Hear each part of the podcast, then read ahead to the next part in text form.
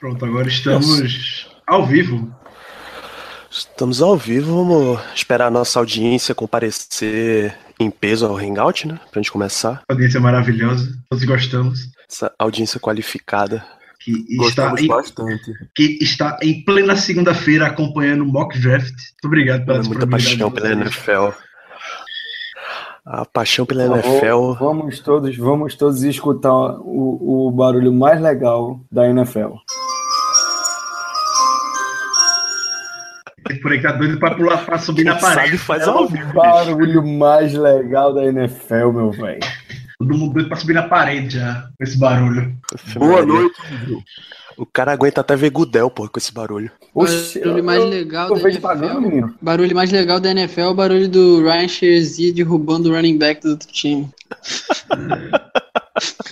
Esse sim é o barulho legal. O running back lá dos Bengals discorda, viu? É, Giovanni Bernard. Não, não, não. foi Ah, foi o Bernardo, foi isso Foi mesmo. foi, foi naqueles o Bernardo. playoffs. Foi. Meu É. Deus do céu, eu pensei que tinha sido outro. Boa noite, senhores que estão nos acompanhando ao vivo aqui. Obrigado pela disponibilidade, pessoal. Ficamos felizes. Lembrando que a gente tá. O que a gente tá fazendo aqui, basicamente, é botar logo um resumo para você que tá ouvindo. Encarem um modo como a gente tá gravando o podcast ao vivo. É mais por questão de logística mesmo, para soltar um mock que a gente teria que gravar e editar e o tempo de validade dele seria mínimo, porque o draft já começa na quinta-feira. Então a gente gravaria hoje, soltaria na quarta, para quinta-feira já ser o draft. Então não faria muito sentido a gente ter toda essa logística por trás. Então foi a alternativa que a gente conseguiu encontrar, fazer um live. A live, a gente já grava o podcast normalmente pelo Hangout, do jeito que vocês estão vendo aqui, sendo que é um vídeo não visualizável, um vídeo não listado, só, só a gente tem acesso. A gente baixa o áudio e o Germano faz o trabalho excepcional de edição rotineiramente que ele já faz. Semana é basicamente a mesma coisa, já que a gente está fazendo ao vivo para vocês verem e quem quiser ver no YouTube também depois vê. E a gente vai disponibilizar o áudio também para quem quiser ver rotineiramente, como ouve normalmente toda semana, no, seu celular ou de bem entender. Então, acho que sem maiores cerimônias, já explicado isso, a gente já pode começar, né, Danilo? Podemos começar, então sejam bem-vindos, torcedores dos Steelers. A gente está no episódio, nesse que é o episódio 39 do Black Yellow Brasil, o nosso podcast semanal, quinzenal, mas dedicado completamente aos Steelers. No episódio de hoje, Ricardo acabou de lembrar, a gente vai fazer o mock draft ou simulação de recrutamento, para quem gosta em termos de português. É basicamente a gente vai dar os nossos pitacos, ou eles, Caio, Germano, Paulo e Ricardo, vão dar os pitacos deles do que eles acham que eles fariam o que o Steelers vai fazer no, nos três dias do draft. Quarto, sempre bom lembrar. Quinta-feira é, o primeiro, ro- é a primeira rodada, o primeiro round. O segundo dia são rounds 2 e 3. E no sábado, aí é quase o dia inteiro, são rounds 4, 5, 6 e 7. O Steelers, como vocês estão vendo na tela, tem oito escolhas para fazer. Uma na primeira rodada, uma na segunda, duas na terceira, porque a gente tem ganhou uma escolha compensatória da NFL, uma escolha no quarto, uma no quinto, sexto e uma no sétimo, tá? Então, na noite de hoje a gente vai distribuindo aí os pitacos de vocês, os pitacos deles do que é que a gente faria. Estão vendo na tela uma grande tabela do mock draft, é que a gente vai estar atualizando em tempo real o que, o que as, as escolhas que foram feitas, para quem for chegando depois na transmissão, poder acompanhar o que já se passou. Então, sem mais delongas, vamos começar esse draft. Eu tenho, eu tenho aqui um sorteiozinho para a gente saber qual a ordem das pessoas que vai escolher. Então, para começar a sétima rodada, a gente vai com Caio Melo. Por favor, sua escolha de sétimo round dos Steelers. Opa, meus amigos, boa noite, vamos lá. É, deixa eu encontrar aqui. Não estava esperando ser o primeiro dos selecionados, mas vamos lá. Tava doido para fazer isso. Escolha de sétimo round para os Steelers. Eu selecionei aqui o quarterback de Rod Evans de Virginia Tech. Olha, eu não vou me alongar muito. É, não tenho muita coisa para falar sobre essa pick. É, no meu mock aqui que eu fiz, é, sobrou quarterback para fazer essa escolha na última rodada. Eu acabei pegando um cara que eu acho que pode estar lá e que a- e já visitou os Steelers. É um cara que tem um braço bom, que faz um pouco aí é, do, do estilo de jogo dos Steelers, do nosso ataque. Então, não, não, não é aquele cara que a gente vai esperar um, um novo quarterback. Não é ele, um quarterback titular, mas pode se tornar num bom backup para os Steelers. Além de ter uma boa habilidade aí com, com os pés, né? Ser um bom corredor. É, então, essa aí é a minha escolha. Beleza, Gerald Evans, quarterback. Paulo, a tua vez, sétimo round para Steelers.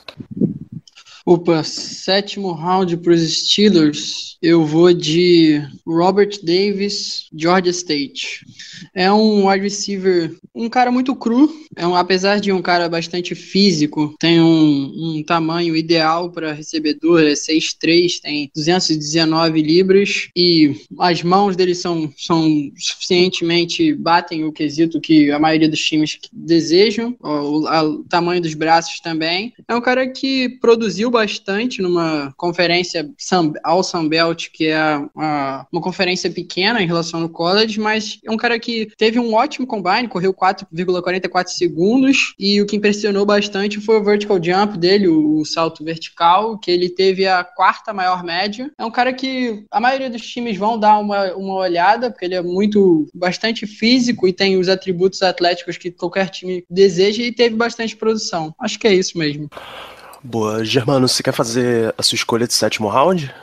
Sim, sim. Um, diferentemente dos companheiros, eu não vou exatamente dizer um nome, porque, para ser muito honesto, eu não tenho conhecimento suficiente para apontar um jogador no sétimo round. Eu não tive tempo suficiente nessa, nessa off-season para ficar olhando tão a fundo assim, apesar de, de, eu querer muito. Então eu vou fazer uma escolha mais genérica, vocês me perdoem. Eu digo que eu vou apostar na gente escolhendo um defensive tackle, porque sabemos que a posição de nose tackle está firme com o nosso nosso querido Jay Wobble, nossa escolha de terceiro round do draft passado. Porém, o, o McCullers pouco demonstrou no tempo que ele, tá, que ele esteve aqui ser capaz de ser titular por alguma razão. Então, como reserva, eu estou mais que satisfeito com ele. Mas até por questões de, de competição no training camp, eu acredito que a gente acaba, a gente vai acabar escolhendo um defensive tackle na sétima rodada. Beleza, então, um defensive tackle com perfil de nose tackle, no caso, né? Exatamente, exatamente. Um cara para botar ali no meio para segurar o jogo corrido, se precisar ali numa goal line, pronto. Beleza, então, Ricardo, só resta você, quem é o teu escolhido de sétima rodada para os Steelers? Já comentei sobre esse nome em um podcast. O Germano foi que me lembrou desde a gravação o nome desse jogador, que Todd Haley já fica de cabelo em pé.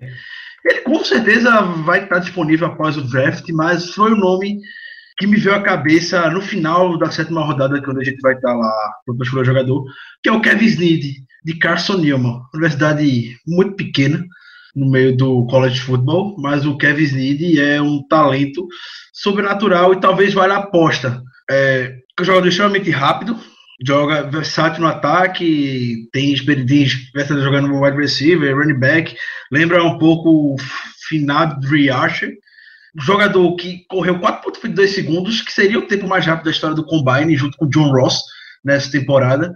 Ele, Carson Newman não tem um Pro Day estruturado, então ele foi convidado para o Pro Day de Tennessee.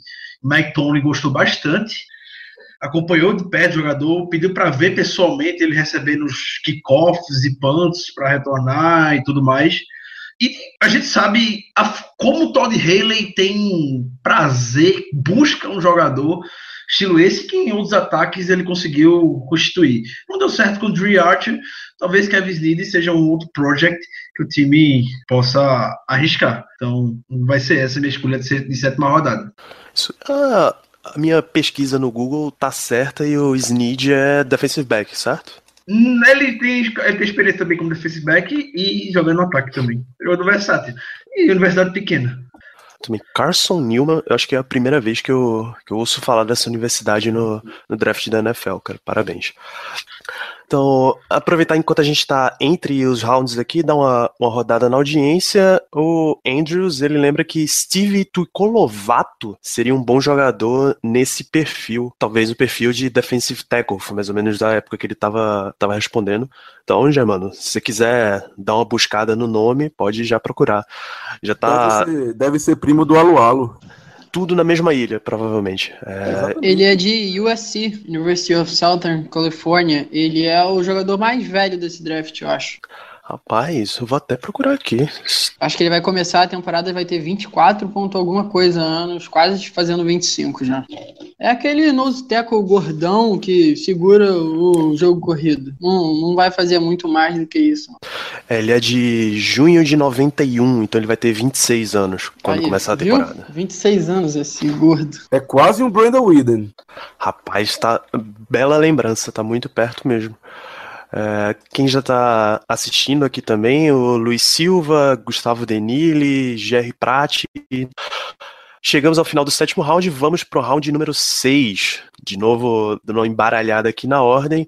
E a, o primeiro a selecionar no round 6 para os Steelers é você, Paulo. Manda ver. Opa, eu vou com um cara que possivelmente não esteja mais lá, mas caso caia pra, até o sexto round, eu acho que é um cara que uh, a comissão técnica vai ficar de olho, que é o inside linebacker Blair Brown, de Ohio. É um cara que foi muito sólido na confer conferência MAC, que jogou junto com o Terrell Basham, que é um defensive end, um pass rusher, que a maioria de vocês deve conhecer, deve estar cotado para sair nos rounds mais acima. É um cara que teve uma produção absurda nos quatro anos que jogou. Teve um combine razoável para quem tem o peso dele. Apesar de baixinho, 5'11, ele tem 240 libras e é aquele cara ultra produtivo que cobre muito bem o jogo terrestre, não, não sabe fazer muito na cobertura da zona, mas que acho que cumpriria muito bem o papel de ser um, um reserva, um cara para auxiliar o Vince Williams na, pra, na questão de substituir o Lawrence Timmons. Blair Brown de Ohio. Bom, então, Blair Brown, inside linebacker de Ohio. Próximo na nossa lista é o Ricardo. Sua pique de sexto round, Ricardo. a gente começar a gravação aqui no meio dos bastidores, já rolou um pequeno spoiler em que seria, coincidentemente, é igual a de um dos companheiros que estão aqui também acompanhando. Hum, aquele negócio, não sei, é, terceiro dia não existe mais reach. Então, se um cara é em um determinado ranking para quinta rodada, para quarta rodada, ele pode ser sexta rodada também, sétima rodada, ou nem sei sair do draft. Aquele negócio, como eles juntar a galera, gente que a gente não ouve falar. Esse aqui acredito que muita gente já tenha ouvido falar, running back James Conner, da Universidade de Pittsburgh. Toda uma história de ligação com a cidade com a Universidade de Pittsburgh e com Heinz Field passou por problemas gravíssimos de saúde, venceu câncer, nunca desistiu, nunca desistiu, nunca saiu, nunca é, pensou em se aposentar de forma precoce, sempre acreditou no potencial dele. E uma das variáveis que hoje Kevin Colbert comentou que o Steelers verifica muito são essas não tangíveis, podemos dizer, que é o que? A mentalidade do jogador, a força de vontade. E isso James Conner já se mostrou ter demais.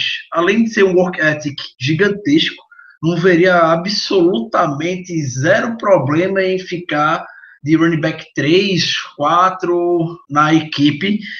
É, é um, jogador, um cara grande e rápido que com, que, com ele, como vem se desenvolvendo nos últimos, na última temporada, vai abrir buracos para situações que ele vai conseguir complementar muito bem o Bell, sobretudo dentro da red zone. Eu acho que ele pode ser uma arma que a gente pode é, utilizar. Então fica aí com minha pick, James Conner. É, James Conner, por sinal, é um nome que, que eu gosto muito pro, pro Steelers, não só por já ser produto da Pensilvânia, nascido na Pensilvânia, Universidade de Pittsburgh, e a, a história pessoal que ele tem é, é fantástica. Eu recomendo a, a todo mundo que dê uma olhada depois na, na história dele. Germano, para o sexto round, o que é que você coloca para os Steelers? O meu sexto round, eu vou compartilhar de uma escolha de um nobre companheiro. Eu irei de Kevin Snead, a escolha do Ricardo no sétimo round. Ao que parece, bom, o Ricardo já deu um, um preview muito bom do Snead. Ao que parece, o Tomlin gostou muito dele, o Haley também. E precisamos de um retornador. Não temos como botar o Antonio Brown para retornar punt e retornar kickoff. A história do DeMarcus Ayers para ser escolhido no sétimo round na, no draft passado para retornar não parece ser muito verídica, já que ele, se eu não me engano, não retornou nenhum punt e nenhum kickoff. Então, o Snead é, acabaria com essa need do time. E, enfim, é como, como eu falei antes, sexta rodada, sétima rodada, é, é muito complicado gente dizer um nome certo. Porém, pelo que eu vi, o Snead seria uma escolha, uma escolha satisfatória. Eu prefiro pegar ele no sexto do que perder a chance de pegar ele no sétimo. Inclusive, é, Ricardo falou que não tem muita distinção entre os nomes de quinto, sexto, sétimo round. Então, a justificativa é muito boa. Então, você prefere pegar o cara no sexto para ao invés de arriscar perder o cara no sétimo, é perfeitamente, perfeitamente válido. Gente segue o mock draft, sexto round. Caio, tu escolha para sexta rodada. Olha, antes de fazer minha escolha, eu vou só é, elucidar aí a escolha do Germano. Eu gostei bastante dessa escolha. É, gostei também do Ricardo ter feito ela na sétima. Eu acho que ele é mais fácil pegar ele na sétima e não vai ser considerado como Rich. É um cara que eu fiquei muito na dúvida também. Só fazer esse comentário antes de é, reiterar aí a pique, é, já que o Ricardo deu um spoiler aí sobre bastidores. É, o nosso pré-programa programa preparação, eu fui também no running back caseiro, prata da casa aí, entre aspas, né, James Conner. E aí eu faço das palavras do Ricardo as minhas palavras, meu amigo. Né? Sexto round parece que parece que esse é uma pique que se a gente tivesse como apostar dinheiro que vai acontecer, é, aposta, velho. Eu apostaria. É assim, manjada, manjada mesmo. Agora, é porque o draft é uma caixinha de surpresas, né? Mas se tivesse uma pique que eu pudesse apostar realmente que fosse acontecer, seria essa. Inclusive, não, que as pessoas, que a polícia não me ouça, mas tem casa de aposta por aí que aceita qualquer coisa, né? Las Vegas, Londres, você pode apostar qualquer coisa que eles avaliam o pagamento e te dão o retorno em dinheiro. É, então temos todas as nossas picks também da sexta rodada, da mais uma rodada no, na audiência. Lucas Amorim pergunta sobre Chad Kelly. Vocês, pega, vocês pegariam esse cara na, em algum round desses finais? Olha, eu já gostei muito do Chad Kelly há algum tempo atrás, mais na temporada passada mesmo. Já gostei demais do Chad, Chad Kelly na temporada passada. É, parecia ser um cara que ia se dar bem na NFL, ia ter um upside bom, mas ele teve uma temporada de 2016 tão ruim, mas tão ruim, que eu não, não consigo mais confiar nesse cara. Além de tudo, tem, tem os problemas de extracampo que simplesmente simplesmente não, não, não dá para confiar nele. Não dá para confiar. Eu, não, eu acho, inclusive, que ele é, entra nesse draft ameaçado e não ser escolhido em nenhum dos sete rounds. Eu acho até difícil pelo, pela carência aí na posição de quarterback, mas eu acredito que para os Steelers não, não seria selecionado em nenhuma maneira, é, porque ele realmente tem problemas aí consideráveis extra-campo. Além de não ser essas coisas todas, né? Acho que o Paulo também poderia falar um pouquinho mais, mais dele, conhece mais ele. Ele tem um, ele tem até um braço espetacular, assim, em termos de força, mas a precisão dele, meu amigo, horrível. Ó, vou falar para você, o Caio veio falar comigo no começo da temporada do College 2016, perguntando se o Chad Kelly ia sair na primeira rodada. O que eu tinha para falar para ele foi: Chad Kelly, se sair na quinta rodada, ele devia agradecer. Número um, é um cara que foi recrutado por Clemson, é, ele acabou sendo expulso do programa por alguns problemas extra-campo, passou um ano na Community College, para as pessoas que conhecem o Netflix, no Netflix aquele programa Last Chance You, aquela aquela, série. Ele participou daquela, daquela faculdade um ano antes do, do tempo do, da série ser gravada. E lá ele teve uma produção absurda, lógico. O nível da Juco é muito menor do que o da primeira divisão, da SC, da Conferência SC que ele jogava. Mas sobre o que eu tenho para falar por ele, dele é: ele tem um bom braço, sim. A força do braço dele é muito boa. Ele teve uma boa temporada em 2000, 2015, se eu não me engano. É, 2015, quando o Evan Engram, o, acho que o da More Stringfellow foram os principais alvos dele lá em Ole Miss. Mas a questão dele extra-campo é bizarra. Ele foi expulso de Clemson, brigou com o técnico. Ele, no ano passado, ele chegou a. chegou a. É, foi assistir um jogo do irmão mais novo e brigou, caiu na porrada, começou uma briga generalizada. Um cara que, tipo. Ih, rapaz. Tem talento, mas ele é aloprado. O cara é simplesmente aloprado. E no ano passado ele foi, rompeu o ligamento cruzado anterior, ficou fora do restante da temporada por Ole Miss. E agora ele, se eu não me engano, ele tá com um problema no ligamento do punho, então vai ficar sem lançar a bola por três meses. Ou seja, não deve estar tá pronto nem para o training camp. Acho que é um cara que provavelmente não vai ser draftado com toda a bagagem de fora do campo. E por não ser um cara tão talentoso assim que mereça ser escolhido no draft. Eu acho que era o Lincoln Treadwell, Paulo, que tu tava tentando lembrar de 2015. Não, o Lincoln Treadwell, eu acho que ele foi draftado em 2015, não foi? Acho que ele já tava nos Vikings. Ah, não, ele já tava nos Vikings Não, ano passado. Lincoln Treadwell 2016. É, é, então o Lacon Treadwell foi alvo dele. Era da More Stringfellow, o Evan Engram e o Lacon Treadwell. Isso aí mesmo. Preciso da minha.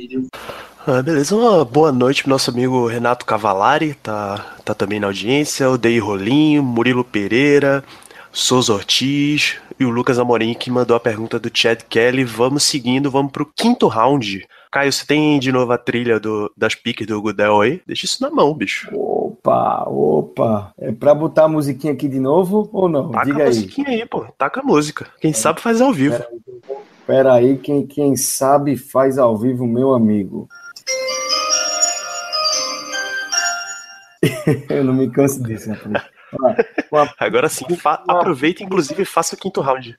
com a pique de quinto round dos Steelers, é, Caio Colbert seleciona Duke Riley, linebacker de LSU. Eu tô colocando aqui esse cara, que é um cara que eu não acho que vai cair tanto. Eu não acho que ele chegue no quinto round, mas existe sempre aquela esperança. É possível. Impossível não é. Então eu, eu vou de Duke Riley. Riley seria o, o linebacker para pegar nesse draft. É, o Duke Riley é um cara muito rápido, muito rápido. Ele é, é mais um, um linebacker que se encaixaria melhor no, numa defesa 4-3 no weak side. Eu não vou negar isso. Mas, velho, assistindo ele jogar, simplesmente eu não consigo não ver esse cara e não selecionar ele. Ele é muito rápido. Ele é muito rápido. Ele tem uma velocidade incrível. É muito agressivo. É, Porém, só tem um ano como, como starter. Ele é, às vezes pega ângulos ruins em tackles. E também não é o, o maior linebacker. Não, não tem tanta, tanta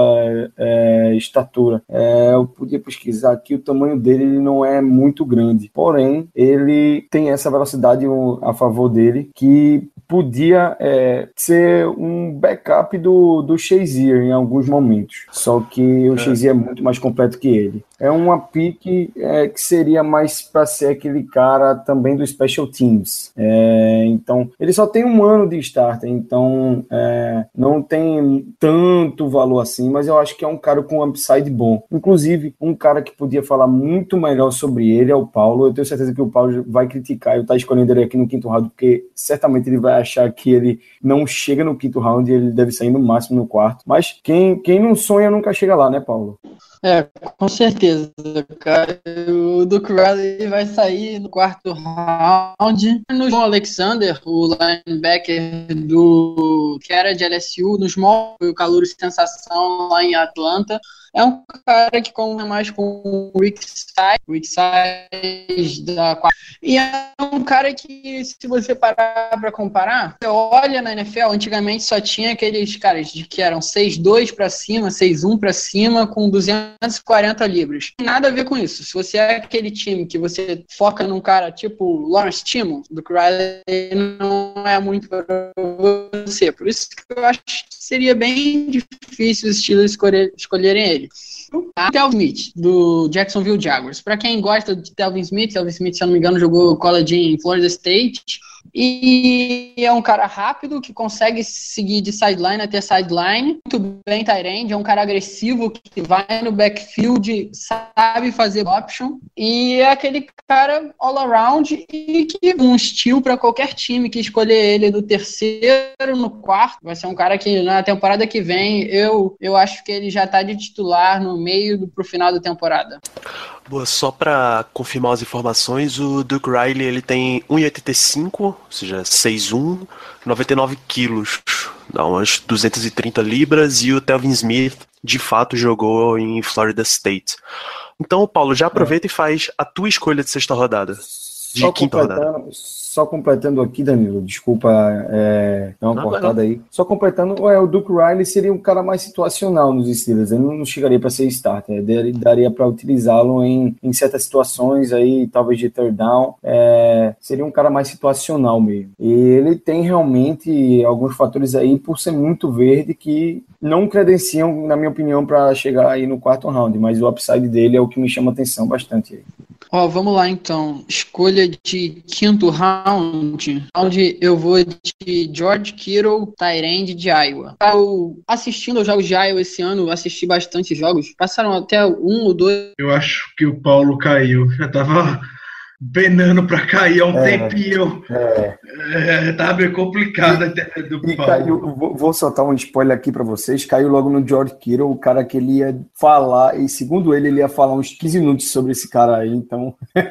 Eu já tinha subido levantado pegar uma água. O bicho tava, tava doutrinando, então, cara, enfim. Então, dá um, dá um skip aí, façam aí o próximo pick e já já ele aparece. É, Germano, então, segue, segue o barco e faz a tua escolha de quinta rodada. Realmente, o Paulo tava, tava certo de falar do, do Kiro, que é um jogador também que eu gosto bastante, que eu não vou escolher nessa posição, mas que eu concordo totalmente com as percepções do Paulo quanto a ele. Quinta rodada. Quinta rodada, eu acho que dan, está na hora de escolher um quarterback. Está na hora de escolher um quarterback. Existem ah, rumores rapaz. por aí. É, rapaz, tá na hora, tá na hora. Existem rumores que o time vai, vai escolher alguém nesse draft, seja no começo, seja no final, seja no meio, enfim. Bom, sem mais delongas, a minha escolha é Joshua Dobbs quarterback de Tennessee, Tennessee Volunteers. Quatro anos de experiência, um senior, um true senior, digamos assim, um jogador inteligente, um jogador com uma certa mobilidade, que tem um braço forte. O Dobbs, inclusive, se encontrou com os Steelers no Combine e também veio nos visitar. Isso demonstra o interesse da equipe. Caso, caso o time não esteja satisfeito com o, o Mettenberger, porque é o que parece, o Landy Jones é o backup consolidado. Acho que isso aqui é indiscutível. Se a gente gosta disso ou não, é outra história, mas pro time, eu acredito que ele é o backup consolidado. Então, na minha opinião, arriscar uma escolha de quinta rodada no Dobbs é algo totalmente aceitável. Claro que o Dobbs tem suas falhas. Um cara, um quarterback que ficou quinta rodada, claro que ele não é perfeito, longe disso. Mas, por tudo isso que eu falei, e também pelo interesse, principalmente pelo interesse que, o, que os Steelers mostraram nele nessa off-season, eu acho que vale a pena arriscar uma escolha de quinta rodada no Joshua Dobbs. Boa, Ricardo. Pode Fecha aí o quinto round, faz a tua escolha. Minha escolha já sofreu spoiler, porque, só para deixar bem claro, fora o James Conner na sexta rodada que eu e o Caio comentou um pouco antes da gravação, as demais a gente não tinha falado para ninguém, até para gerar um pouco de surpresa durante a gravação, até para nós mesmos. A gente, a gente já tem um pouco de noção como é o board de cada um, para não saber efetivamente como vai ser a escolha em qual ordem. E coincidentemente, na quinta rodada, eu também escolhi o Josh Dobbs, o cabeçudo QB de Tennessee, que talvez tenha a principal característica, que eu vou bater novamente na tecla, que foi algo que o Kevin Colbert comentou bastante hoje, que durante a coletiva pré-draft dele, que é, são as variáveis que não são visíveis no, no tape, podemos dizer, que só vem na conversa e tudo mais. E o Josh Dobbs sobra de carisma, de, ser uma pessoa bastante esforçada, de ser um cara que parece ser um cara bastante inteligente, bastante simples. Técnica, ele já mostrou que tem, obviamente, pode ser muito aprimorada, e o Josh Dobbs não vai chegar para ser o quarterback da franquia. Não, mas é uma aposta, ao contrário do Landry Jones, que é um backup consolidado mas Josh Jobs seria um project a muito longo prazo, muito longo prazo mesmo.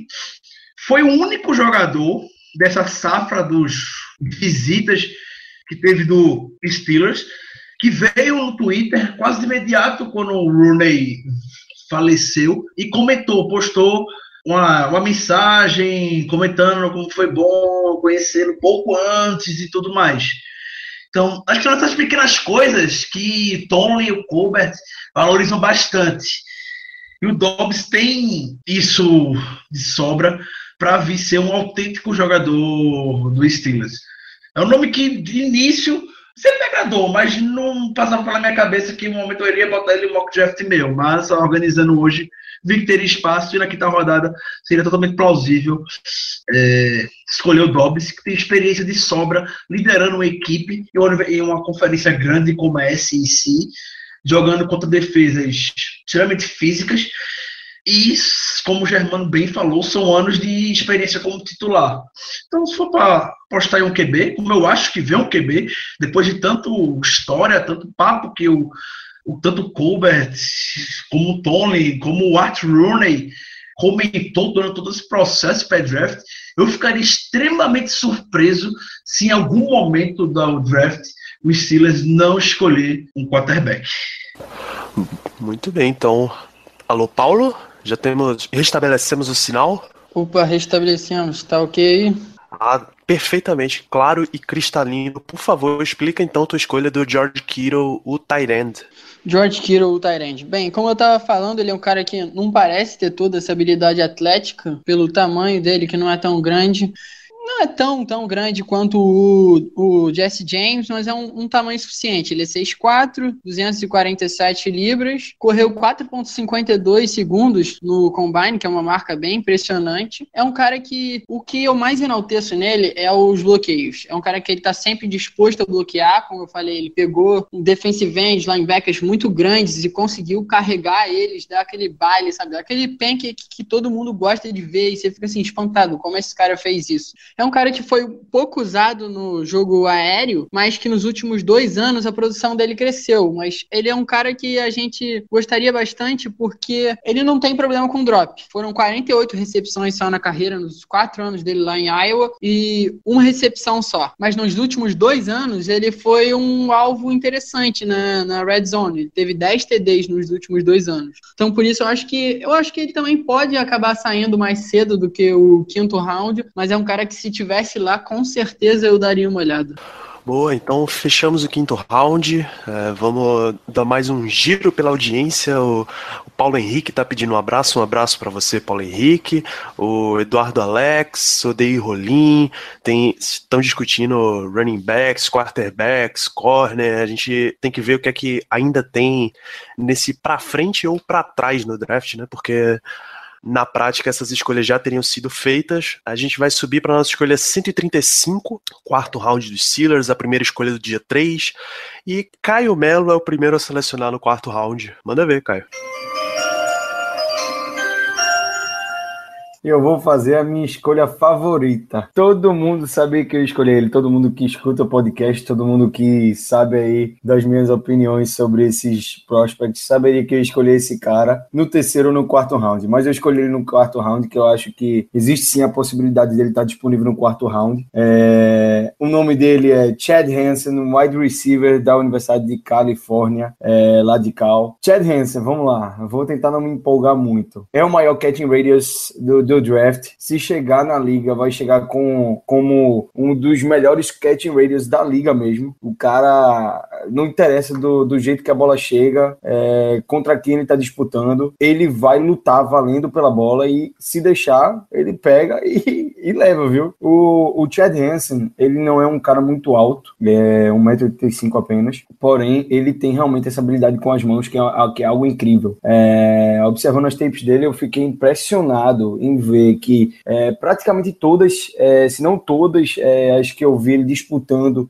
o mano a mano em rotas, é, em go route, rotas verticais, buscando a bola lá no, no, fundo do campo, ele ganhou. Eu não lembro de ter visto uma que ele não tenha ganho. Ele ganhou grande, grande maioria, se não todas. Ele tem um, um, um atleticismo é, que o ajuda bastante nisso. Ele teve um combine muito bom, chamou muita atenção, e por isso que eu tenho receio aí dele é, chegar no quarto round, mas eu sempre o vi como uma pick de quarto round. Não, não, nunca ouvi é, acima disso, talvez aí third round, no fim do third round, mas não mais que isso. É um cara que não é extremamente veloz, mas tem uma velocidade boa, é, mas é muito completo, muito completo e tem esse catching radius que é algo absurdo. É, o que tem como ponto negativo dele é o fato dele não, não ser aquele route runner. Ele não, não, não é um cara que desempenha desempenha várias rotas e você nota isso. Nota isso principalmente assistindo os tapes dele, porque uh, o ataque da Universidade de Califórnia estava com um quarterback novo, e a gente até discutiu isso no, no podcast, ou foi num pós-podcast, acho que estava eu, Paulo, Danilo Germano discutindo, e ele não foi tanto exigido em questão de rotas. Ele fazia muitos lentes, fazia muita rota fade, fazia muita rota gol, mas não fazia muito além disso. O que é interessante é que nessas rotas ele, se, ele teve um ótimo desempenho, mas ele vai estar tá indo para um outro nível, né? Então, é, principalmente o ataque dos Steelers, é, ele vai precisar aí é, ter melhor desempenho em todas as áreas. Vamos lá, é, por que eu estou escolhendo o wide receiver aqui e não um pouco mais em cima? Eu sempre defendi que o wide receiver fosse uma need, é, talvez maior do que a gente pense, mas eu estou bem confiante aí com a reintegração, ainda que demore um pouquinho é, para a gente ter a confirmação, a reintegração do Martavis Bright, então eu acho que um wide receiver sendo pega no quarto round, tá bem de bom tamanho aí pro, pro nossos Steelers. Boa, então Chad Hansen, wide receiver de Cal, Universidade de Califórnia, escolha do Caio. Ricardo, você tá com a próxima quarta rodada para os Steelers. Estou aqui pronto para escolher um nome que já saiu aqui no nosso mock draft, que foi a escolha anterior do Paulo. Eu botei o George Kittle na quarta rodada, George Kittle de Iowa.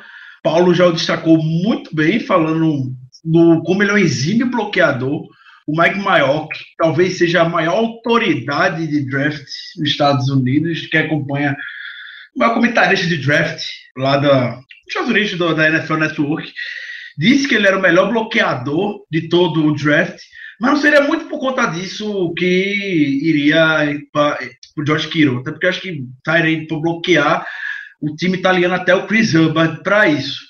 Mas é mais por ele ser aquele tight muito clássico, bem estilo bem tradicional mesmo. Não é um dos caras maiores, mas tem potencial de talvez ser um jogador que o Big Ben esteja procurando uma posição de tight Para ser atlético, o que o Ladarius Green puder produzir vai ser lucro já.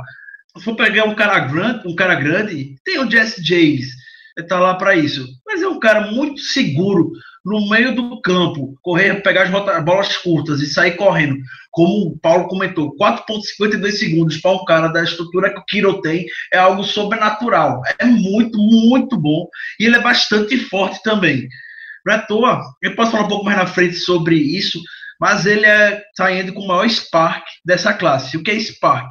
É uma fórmula desenvolvida pela Nike onde mede o atleticismo, podemos dizer, dos jogadores. E o Kiro é mais atleta, é considerado mais atlético que Ivan Ingram, que Gerald Everett e do que até o O.J. Howard. Bom, no ataque poderia ter um impacto já imediato. Em quarta rodada daria fácil nele. Talvez seja uma pique que a gente esteja cantando já. Deve vir também a acontecer. E Big Ben ficaria sorrindo de orelha a orelha com a vinda dele. Uh, Paulo, a tua escolha de quarta rodada do, do nosso mock draft.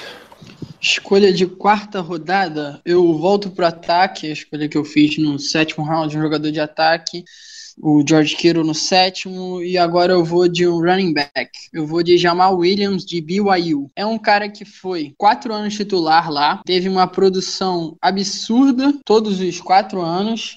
Deixa eu ver aqui os dados dele na carreira. Eu sei que nessa última temporada ele fez 137 jardas por jogo, teve sete recepções. A produção dele foi limitada nesse último ano nas recepções, mas ele tem 60 recepções na carreira, é, 567 jardas aéreas. É um cara que pode contribuir muito bem no jogo aéreo. Pô, é um cara que teve quase 4 mil jardas terrestres na carreira. No de 2014 ele ficou machucado durante quatro jogos. É um cara que tem todos os atributos físicos necessários, é um cara que corre por um side tackles dentro do no meio do campo, corre para fora do campo, tem 1,83m, 99 quilos e é o cara que poderia ser o complemento ideal do, do Levon Bell e aquele cara para quando o Levon Bell tá cansado, bota o Jamal Williams dentro de campo que ele consegue fazer qualquer coisa. Ele não é só o Driart que é só para receber passe, ele não é um cara que é só para correr dentro dos tackles que eu acho que é o apesar de o James Conner ter melhorado em caso de recepção, eu acho que ele é um cara um pouco limitado a um jogo mais bone bruiser, aquele cara pesado que vai só por meio da linha. E eu acho que o Jamal Williams é esse complemento perfeito para o Levon Bell. Mas então, Germano, só, só restou você. Qual é a tua escolha de quarta rodada nesse mock? Eu tava aqui debatendo qual jogador escolheria no quarto e qual jogador escolheria no terceiro. Eu, no terceiro, no caso, na compensatória. Eu estou um pouco na dúvida, mas eu vou me basear no critério de lesão. A minha escolha de quarta rodada vai ser o. Eu chamo de defensive back, Eddie Jackson de Alabama. Eu tava cogitando escolher ele no terceiro, mas eu vou escolher. Eu vou acabar escolhendo ele no quarto round por questões de lesão. Bom, como eu já adiantei, o, o, o Eddie Jackson ele tem um, um extenso problemas com lesões, assim. Ele teve ele teve a ele teve um problema no ligamento cruzado alguns anos atrás. Na, nessa última temporada do college ele quebrou a perna. Assim, o do quebrar a perna, claro, uma, uma, lesão é sempre ruim, mas pelo menos não foi algo nos tendões. Então, talvez essa essa lesão na perna dele que quebrou o osso não seja tão tão ruim pro futuro dele na NFL. Mas enfim, ele é um cara que eu gostei bastante quando eu vi quando eu vi os jogos dele. Ele é, como eu já falei, ele é, eu chamo eu considero ele um defensive back porque ele era cornerback até mudar para safety. Ele é um cara muito agressivo. Acredito eu que como safety ele, ele estaria mais para um strong safety do que para um free safety. Problemas de cobertura, ele tem realmente ele tem alguns, eu não vou negar, mas por todo o conjunto da obra, eu considero que no quarto round o Ed Jackson seria um baita de um steal. Se ele não tivesse quebrado a perna, eu consideraria ele como um talento de segunda rodada. Tudo bem que temos o, o Sean Davis, que o, o nosso strong safety do ano passado, mas o Ed Jackson, para mim, ele poderia ele poderia atuar como como slot, por exemplo, cobrindo tight. E vamos ser sinceros, nessa na NFL de hoje, que cada vez mais estamos utilizando defensive backs no campo, o Ed Jackson tem uma uma versatilidade que me atrai bastante. Então, por causa das lesões, de novo, reitero, eu acredito que o talento dele é, é maior que o quarto round, mas por causa das lesões, a minha escolha no quarto round é o Ed Jackson, safety de Alabama. Apesar do, do famoso Saban Shuffle me preocupar um pouco. Ah, então, encerramos o. A gente está fazendo um mock reverso para a audiência que está chegando. Uh, selecionamos a sétima rodada, sexta, quinta e a quarta. Então, fechamos o dia 3 do draft. Dá um, um outro giro pela audiência. O Eric Bruno manda provavelmente torcedor do Indianapolis Colts, manda saudações de Indianapolis. O Eduardo Alex quer saber se alguém vai pegar o Kevin King. Será que alguém vai pegar o Kevin King? A gente vai ver na frente. Paulo Henrique pede um abraço. Gustavo Denili, X ainda tá por aqui. Então vamos seguir, vamos seguir o nosso mock, vamos para o round 3. Quem vai fazer a primeira escolha do round 3 é Caio Melo novamente. Vai lá, Caio, solta a trilha. Meu amigo, esse esse sorteio aí, comigo não acontece quando eu tô precisando ganhar alguma coisa, não, viu? vamos lá, vamos embora. A minha escolha de terceira rodada, a segunda escolha, a escolha 105, vai ser uma escolha aí que parece que eu supervalorizei um pouco, mas é porque é o cara que eu gostei bastante, eu assisti a tape, todo mundo já falou aqui muito bem sobre ele, eu não vou adicionar mais nenhum comentário, apenas do comentário de que eu sou eu sou um torcedor de Iowa, eu escolhi o George Kittle, Tyrene aí na, na segunda pick de terceiro round, o... eu, sou, eu sou torcedor de Iowa, velho, é, eu sempre tenho, é, vou ter essa tendência de querer escolher escolher um, um jogador de Iowa para o nosso draft. É, então tá aí minha escolha de terceiro round. Eu acho que não preciso falar mais nada. O, o Paulo e o Ricardo falaram muito bem dele. É, é um cara que tem tudo aí. Velho, é, é, eu, eu queria muito escolher o, Jake Butt para ser o nosso Tyrene, mas depois do que o pessoal falou para mim sobre é, ele não ser tão completo assim quanto se, se pensa, não ser tão atlético assim quanto se pensa e e acabar podendo ser um, um, problema, né, com, com essa lesão que ele teve, ele praticamente torou o joelho no meio, é, seria a minha escolha aqui, eu acabei mudando de ideia, eu acabei indo de George Kittle mesmo, é, da escola que eu tanto amo aí, Iowa, vamos que vamos, sonhar para que isso aconteça, espero que não seja reach, mas realmente é, é o, o, o, que eu, o que eu escolhi aqui. Caio, eu estou decepcionado com você. Você abandonou o trem do hype de Jake Butt, Caio. Que, abandonei, que abandonei, cara. Abandonei. Ó, eu, eu gosto muito do Jake Butt, muito, eu ainda gosto muito, mas seria um risco muito grande. Eu até pensei em movê-lo aí pro quarto round e de Chad, Chad Hansen no terceiro round, mas aí eu acho que ficaria um pouco, um pouco é, fora da realidade, até porque esse hype do. do, do é, é, esse. esse é, aí, como tu falou, Danilo, eu esqueci agora, mas esse hype do Jake Butt, alguém vai fazer, algum time da liga, eu tenho certeza que vai fazer, que vai pegar ele no terceiro round round. É, eu não tenho dúvida disso. Ele demorou, mas finalmente ele abandonou esse Jack Butt. Pelo amor de Deus. Demorei, demorei, demorei, mas abandonei. Era uma Largou ideia de no último instante, como bicho. se diz aqui nesse. Largou no último instante. Vamos lá, Germano. Você é próximo. Round 3, escolha escolha compensatória, não é isso? Isso, a 105. Uh, bom, na minha escolha compensatória, eu também vou de George Kittle. Não, não, sacanagem, vou não. É, eu, apesar de eu gostar muito do Kittle, eu não vou dele não. Vamos lá, compensatória terceiro round. Na, na, minha compensatória, eu tenho um jogador que eu gosto para a posição que eu vou escolher ele. Para outra, eu não curto nem um pouco. Mas enfim, sem, muito, sem mais delongas, sem muito mistério. Eu treinei muito para falar o nome dele certo. Espero que eu, espero que eu consiga. É o Samaj Perini, o running back de Oklahoma.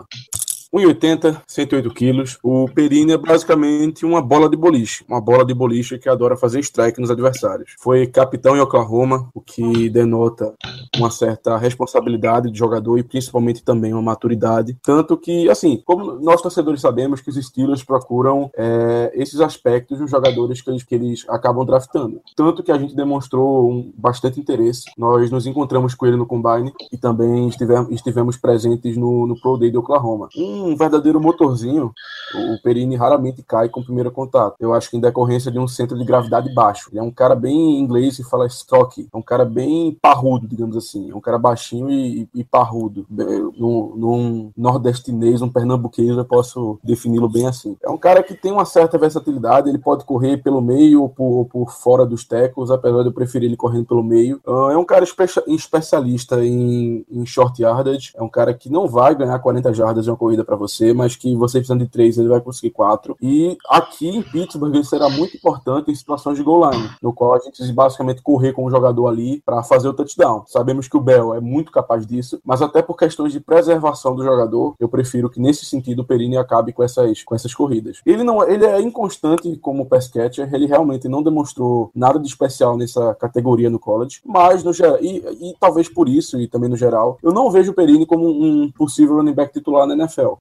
Eu já discuti com algumas pessoas que achavam, mas eu ainda compartilho dessa ideia. Eu não acho que ele tem talento suficiente, talento, tamanho, enfim, o que seja, para ser potencial, para ser um back titular na NFL. O que não significa que ele não possa ser um ótimo, um maravilhoso backup pro Bell. É um, é um, ele tem um estilo, é um, é um jogador, ele tem um estilo que os Steelers adoram. Então, por isso, por todos esses motivos, para ser o backup do Bell, um puta de um backup, é, seria a minha escolha na, na terceira rodada. Como eu falei na, do Ed Jackson, eu fiquei muito na dúvida em qual jogador botar na terceira e qual jogador botar na quarta. Mas acredito que o Perini seja mais certeza da gente pegar ele na terceira mesmo. Boa, então, Ricardo, tu escolha compensatória de terceira rodada, por favor. Eu vou apostar muito alto na escolha da terceira rodada. Ele não, ele não é talento de terceira rodada, nem fudendo, ele é talento de primeira rodada. Possivelmente, se não tivesse sofrido a lesão gravíssima no Pro Day, seria o primeiro cornerback escolhido no draft. Eu não sei, a gente não sabe o relatório real médico do estado dele.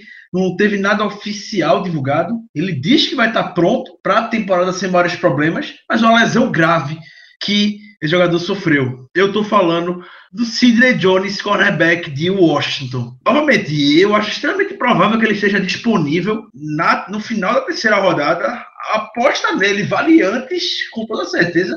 O que você ganha com o jogador como Sidney Jones na secundária é gigantesco. A gente está na posição até. Eu considero a gente na posição de arriscar um talento como o Sidney Jones até um pouco mais cedo, na terceira rodada, na segunda rodada também, por que não? Mas, novamente, eu não sei também o real estado, o relatório médico que os times têm de Sidney Jones. Uma coisa é ele falar, obviamente ele vai falar que está muito bem, outra coisa é a gente saber o que é que está por trás da lesão dele. Ele teve problema no Aquiles, sendo mais chulo possível, falando, torou lá o Aquiles, podemos dizer, entre aspas, no Pro Day dele, uma fatalidade, tinha destruído no Combine, extremamente atlético. Essa defesa de Washington é uma defesa muito atlética, muito mesmo. O estilo do Sidney Jones lembra bastante. Comparam ele, a mentalidade que ele tem no. A mentalidade que ele tem no. Eita, perdão, fui ler aqui o chat. É, do Marcus Peters, ser um cara bastante agressivo, que gosta de apostar bastante, ou seja, vai ser, pode ser, cada 880 vai ser um touchdown longo, ou vai interceptar a bola e retornar para touchdown. Talvez seja esse apostado, esse gamble que a secundária Steelers está precisando, e o é projeto também a longo prazo. Não sei até que ponto o Jones vai estar tá aqui. É, Eduardo, eu não sei, como eu disse, eu não sei qual é o real estado médico dele. Tem tantos cornerbacks saudáveis, bons, talvez Sidney Jones realmente esteja caindo no, pelos bots por aí. É um raciocínio que eu estou utilizando para escolher ele no final da terceira rodada. Mas vamos ver, eu não acho que ele vai estar disponível aqui não, mas é uma aposta. Quem não sonha nunca alcança, Ricardo. Vai que ele chega, né? Pois é, exatamente. É uma, é uma classe puta boa de cornerback, saudável, atlético, que combina várias variáveis que os times todos estão gostando. Com certeza eu, vai influenciar no board de alguns times a lesão do Sidney Jones, fazer com que ele caia. A gente sabe como é que é o draft, não são todos os times que vão querem apostar em jogadores com uma lesão recente, como essa, sabe se vai estar pronto para a temporada. É o, que eu tô, é o raciocínio que eu estou utilizando para botar ele aqui. Muito bem, essa secundária de Washington que tem três jogadores fortemente cotados para sair no, no, top 100, né? O Kevin King e o Sidney Jones, os dois cornerbacks, e o Buda Baker, free safety, às vezes nickel corner. Bom, então, Paulo, só resta você para fazer a tua escolha 105 aqui pra gente. Vamos lá então, escolha terceiro round compensatória. É um cara que, assim como o Ricardo falou, se não fosse caso de lesão, também ia estar. Tá, acho que não, não cotado para primeiro round. Eu tenho essa, essa motivação com ele, que eu realmente gosto muito dele. Final de primeiro round e segundo round, mas a, a maioria da galera da NFL Network, Mike Daniel Jeremiah, esses caras estão cotando ele para segundo, terceiro, quarto ou até quinto round por causa da lesão. Também é um cara que jogou em Washington. É o Joe Mathis, outside linebacker de, de Washington. Ele teve muito pouca produção. Ele rodou muito pela, pela, pela defesa, jogou até de defensive tackle um tempo. Ele também teve problema com lesão. Esse ano ele teve uma lesão no pé. Ele foi muito limita, limitado. Ele teve só somente sexo. Mas nos, na tape que eu assisti os jogos dele, é e mais um outro time que eu não lembro agora. Vale a pena de qualidade.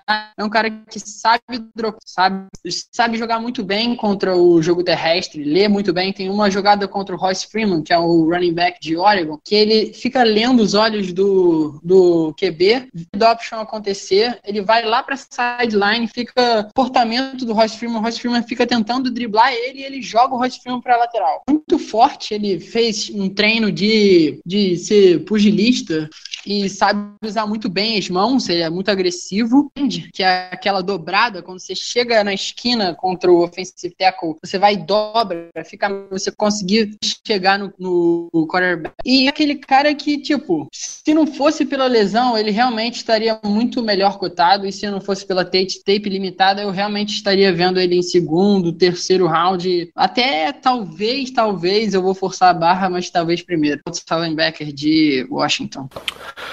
Joe Metz, então, um outside linebacker que tem perfil de dropar em cobertura. A gente segue no, no round 3. É, ele pediu explicitamente para ser o primeiro a escolher, então, Caio, você escolhe primeiro novamente no round 3. Escolheu 94. Olha, eu vou selecionar um cara aqui que eu tô torcendo muito para chegar no round 3 e, e, os Steelers pegar na 94. Torcendo muito, muito, muito, muito, porque depois que era um cara que eu não tinha parado para observar tanto, depois que eu observei, velho, você não tem como você não querer que os Steelers peguem esse cara. O nome dele é Josh Jones, é, safety, é, de Califórnia, não, de Califórnia não, desculpa, de é, NC State. North Carolina State. Isso, North Carolina State, State isso aí. É, isso, isso. Velho, é um cara, é um cara que ele pode se tornar no box safety na NFL. É um cara muito, muito, muito hard hitter. Ele desce a lenha mesmo. É, é um cara muito, muito forte. É um proto, é, é aquele, é aquele safety protótipo. Ele é muito forte. Ele desce a lenha. Ele teve um combine espetacular. Teve um combine espetacular. É o que eu gostei de assistir na tape dele é que ele identifica muito bem as jogadas. Eu vi ele fazendo bem jogadas aéreas, mas eu vi ele principalmente fazendo bem jogadas terrestres, em que ele ia pro box mesmo, ele estava posicionado no box ali, é, perto da linha de scrimmage, ele identificava a, a corrida, ele identificava o, o, a jogada, e ele ia conseguir lá parar o, o running back, é, via até situações que ele conseguiu o sec mesmo. Ele é um cara que tem uma leitura muito boa da jogada. Então, é, seria uma pick é, que realmente chegaria para somar e para participar do time. E eu não, eu não ficaria impressionado realmente se ele é, conseguisse botar aí um dos dois safeties da gente no banco. Acho que tá mais aí pro Mike Mitchell do que pro Sean Davis, mas eu realmente não ficaria impressionado porque ele é muito completo. Ele é muito completo é, para fazer essa situação aí de bulk safety. Ele é muito forte, muito agressivo. Então seria uma pick interessantíssima. Agora torcer para cair, né? Que eu não, não sei se cai. Bom, então Josh Jones, safety. O nosso próximo é o Germano. Tua escolha de terceira rodada. Terceira rodada, escolha 94. Eu vou de Gerald Everett, Tyrande de South Alabama. Eu gosto bastante do Everett. Ele é um cara, ele é um cara, ele é um cara que tem um, um bom frame. Ele é 6'3", 239 libras, que dá mais ou menos, se eu não estou enganado, 1,90 e o que? 962 é 88. Dá mais ou menos 1,91, o que? Uns 120 quilos, mais ou menos, imagino. Então, assim, o frame dele é bom para um Tyrande, é um, é um frame quase que não digo, não digo que ideal, realmente ideal não é, mas é um, um tamanho bom para um Tyrande. Ele é um ele é um, um, um, atleta na posição. Ele no combine ele, ele postou bons números, especialmente no, no Ford Yard Dash com 4,62. Um cara mais no molde de um pass catcher. Assim, eu, eu, eu acredito, uma opinião minha, uma opinião minha, Germana, acredito que ele tem o potencial de virar um, um tight mais clássico. Ele tem muito a melhorar no, no, bloqueio, mas eu acredito que ele tem a possibilidade de melhorar. Eu, eu acredito que ele tem as ferramentas necessárias para poder melhorar nesse aspecto. De qualquer modo, como eu falei, é um cara mais nos moldes do, de um pass catcher, de um move tight coisa que o Big Ben tem pedido ao time. Isso aí tem vazado por toda a mídia de Pittsburgh e não deve ser mentira, apesar do, do Ben ter negado. Eu duvido muito que ele não tenha feito isso, que ele não tenha pedido. Então, o Everett, ele, ele se encaixa nesse molde que o Ben quer. Ele tem alguns problemas, cara, espe claro, especialmente em relação às mãos dele, que são bem pequenas pro tamanho dele, uma coisa até que eu não esperava, que eu fui pesquisar e encontrei isso. Então, assim, mas apesar da, dessa, desse problema de mãos pequenas que ele tem, o catch radius dele também é muito bom. Então, enfim, é um cara que eu gosto, não tenho mais tanto assim a comentar sobre sobre ele. É um cara que eu acho interessante na terceira rodada. Um cara bem plausível na terceira rodada, inclusive da gente pegar. Que satisfaz, que eu acho que com a questão do Ladarius Green aí, que ninguém sabe o que vai acontecer, ninguém sabe se até hoje ele tá no, na, no protocolo de concussão. Ele é um cara que poderia substituir o Green aí como o novo pass catcher dos Steelers e o Big Ben ficaria feliz com essa escolha. Deixo, deixando o Big Ben feliz, deixa o time feliz, deixa o coach estar feliz, deixa a torcida feliz, me deixa feliz, deixa todo mundo desse mundo feliz. Então venha logo um Tyrande pro Big Ben ficar feliz e acabou-se acabou o papo. a escolha da felicidade. Então, Paulo, qual é a tua escolha para o terceiro round para os Steelers? Minha escolha para o terceiro round, sem ser escolha compensatória, vai ser o cornerback Aquelo Witherspoon de Colorado. É um cara que o Ricardo é até apaixonado pelo, pelo companheiro dele de secundário, o Chaidobi Awuzi. É o, é o cara que. O Witherspoon é o cara que menos falam. Se Wilson era aquele cara que menos falavam na secundária de Flórida, que só falavam do Chase Tabor, o aquele Witherspoon é um cara. Tem, ele é 6'3, mas apesar de alto, ele é bastante magro. Ele tem 198 libras. Deixa eu ver como tu dá isso aqui no nosso peso para a galera acompanhar, ele é, tem 1,90m e 88 quilos. Ele é bastante magrinho e por isso ele tem tido bastante problema contra o jogo terrestre. Ele é um pouco cru, ele só foi dois anos titular lá em Colorado e é o problema de você lida com receivers mais técnicos que sabem fazer mais rotas, você acaba caindo no fake. Você lida com um receiver mais técnico que sabe, sabe sair da linha de scrimmage, você faz press, ele sai, ganha de você, ganha bola longa. Então é aquele cara para você trabalhar. Ele não vai ser titular no primeiro ano. Eu acho, inclusive, que a nossa secundária não precise. A minha opinião, que diverge muito da maioria da galera que fala que a gente precisa de um cornerback para agora, eu não acho que essa seja realidade. Eu acho que a gente está. Eu, pelo menos, estou satisfeito com a produção do Ross Cockrell, com o Will Gay, que agora vai tentar, pelo menos, o, o Golson, a incógnita, vai tentar tomar a titularidade dele. E o Ari Burns, por mais que não fosse a minha escolha no draft do ano passado, eu acho que ele tem talento para se desenvolver num bom cornerback, num cornerback sólido. O Witherspoon teve poucas interceptações no, na carreira dele em Colorado, foram só três, mas duas delas vieram em 2016. Mas isso não desfaz o talento dele na bola. Ele sabe acertar a bola e ele desviou 24 passes na carreira, uma marca muito interessante, nos três anos dele lá em Colorado, sendo que 19 desses passes desviados foram em 2016. A gente mostra isso que ele é um pico e é um cara que sabe pular na bola. Ele teve correu 4,45 segundos no combine e teve um salto vertical de 40,5 polegadas. É quase a marca do Miles Garrett, que todo mundo ficou apaixonado, falando que Miles Garrett é isso, Miles Garrett é aquilo. E tá aí, o, aquela Witherspoon teve uma marca praticamente igual a do Miles Garrett. E é um cara que tem muito time olhando ele para poder sair antes, mas eu acho que com a classe de cornerback, que é muito bem, tem uns jogadores muito mais desenvolvidos que ele no ponto do futebol americano, já, são, já tem mais maturidade no jogo, já tem mais jogar o, a posição de cornerback e vão chegar mais maduros na liga. Acho que ele é uma escolha que valeria a pena e não seria nenhum reach nem nada. É isso aí. Aquela Witherspoon, cornerback de Colorado. Então, Ricardo, fecha o nosso terceiro round. Qual é a tua escolha pro, pro mock draft? É só, só para reforçar rapidamente para mostrar que o Paulo não está sozinho, eu também estou super satisfeito. Satisfeito mesmo com a secundária do jeito que está hoje. Só a adição de um níquel. Eu espero muito que o Golson consiga cumprir as expectativas. Caso não cumpra, vem algum nome no draft que eles também vão botar para dar um mínimo de competição lá na posição com o Gay e o Golson, para dar uma pressão neles pelo menos. Mas Cockrell, Burns, Mitchell e Davis, para mim, não vejo problema nenhum começar a temporada com eles. E é, a minha escolha é terceira rodada. Eu realmente venho lendo que ele tá caindo um pouco no board. Uma hora eu vejo ele caindo, outra hora eu vejo ele, ele subindo. E foi por isso muito que eu botei ele aqui. É um puta jogador, é um puta atleta, mas é. Perdão. Mas ele, tá sendo, ele é um pouco prejudicado por jogar em um, é, uma escola um pouco menor do que os seus principais competidores em termos de talento na posição. E sim, estou falando quem a gente já articulou bastante, falando que poderia ser escolhido primeira, segunda rodada. Eu estou botando ele na terceira rodada, que é o Derek Rivers, o outside linebacker Youngstown State. Como eu disse, é um atleta excepcional, cumpre basicamente tudo que o Steelers espera de um outside linebacker, muito forte, correu quase 4.5, tem 4.61 o tempo dele no combine, mas mostrou velocidade pelo tamanho que ele tem. Trick on drill dele, que é basicamente ver é, a movimentação de dentro de campo, foi muito bom durante o combine.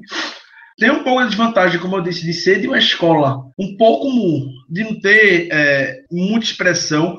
E o Steelers leva muito em consideração essa questão de escolher pelo menos duas primeiras rodadas jogadores que têm um nível de competição bom a partir de terceira rodada, avaliar um pouco mais de talento. O último jogador que a gente pode afirmar que o Steelers escolheu muito cedo em escola de menor expressão foi Big Ben em 2004, porque era o Big Ben. Na temporada passada já teve o Jevon Hargrave na terceira rodada, que é raro também no segundo dia. E novamente eu aposto minhas fichas que se Derek Rivers chegar lá, eu vou. O Steelers vai dar um abraço muito forte nele. O Steelers dá um abraço forte nele, esperando que ele dê um abraço muito forte nos quarterbacks adversários. Uh, já vamos Exato. pular, já vamos pular para as nossas escolhas do round 2. Paulo, você pode começar a seleção do segundo round.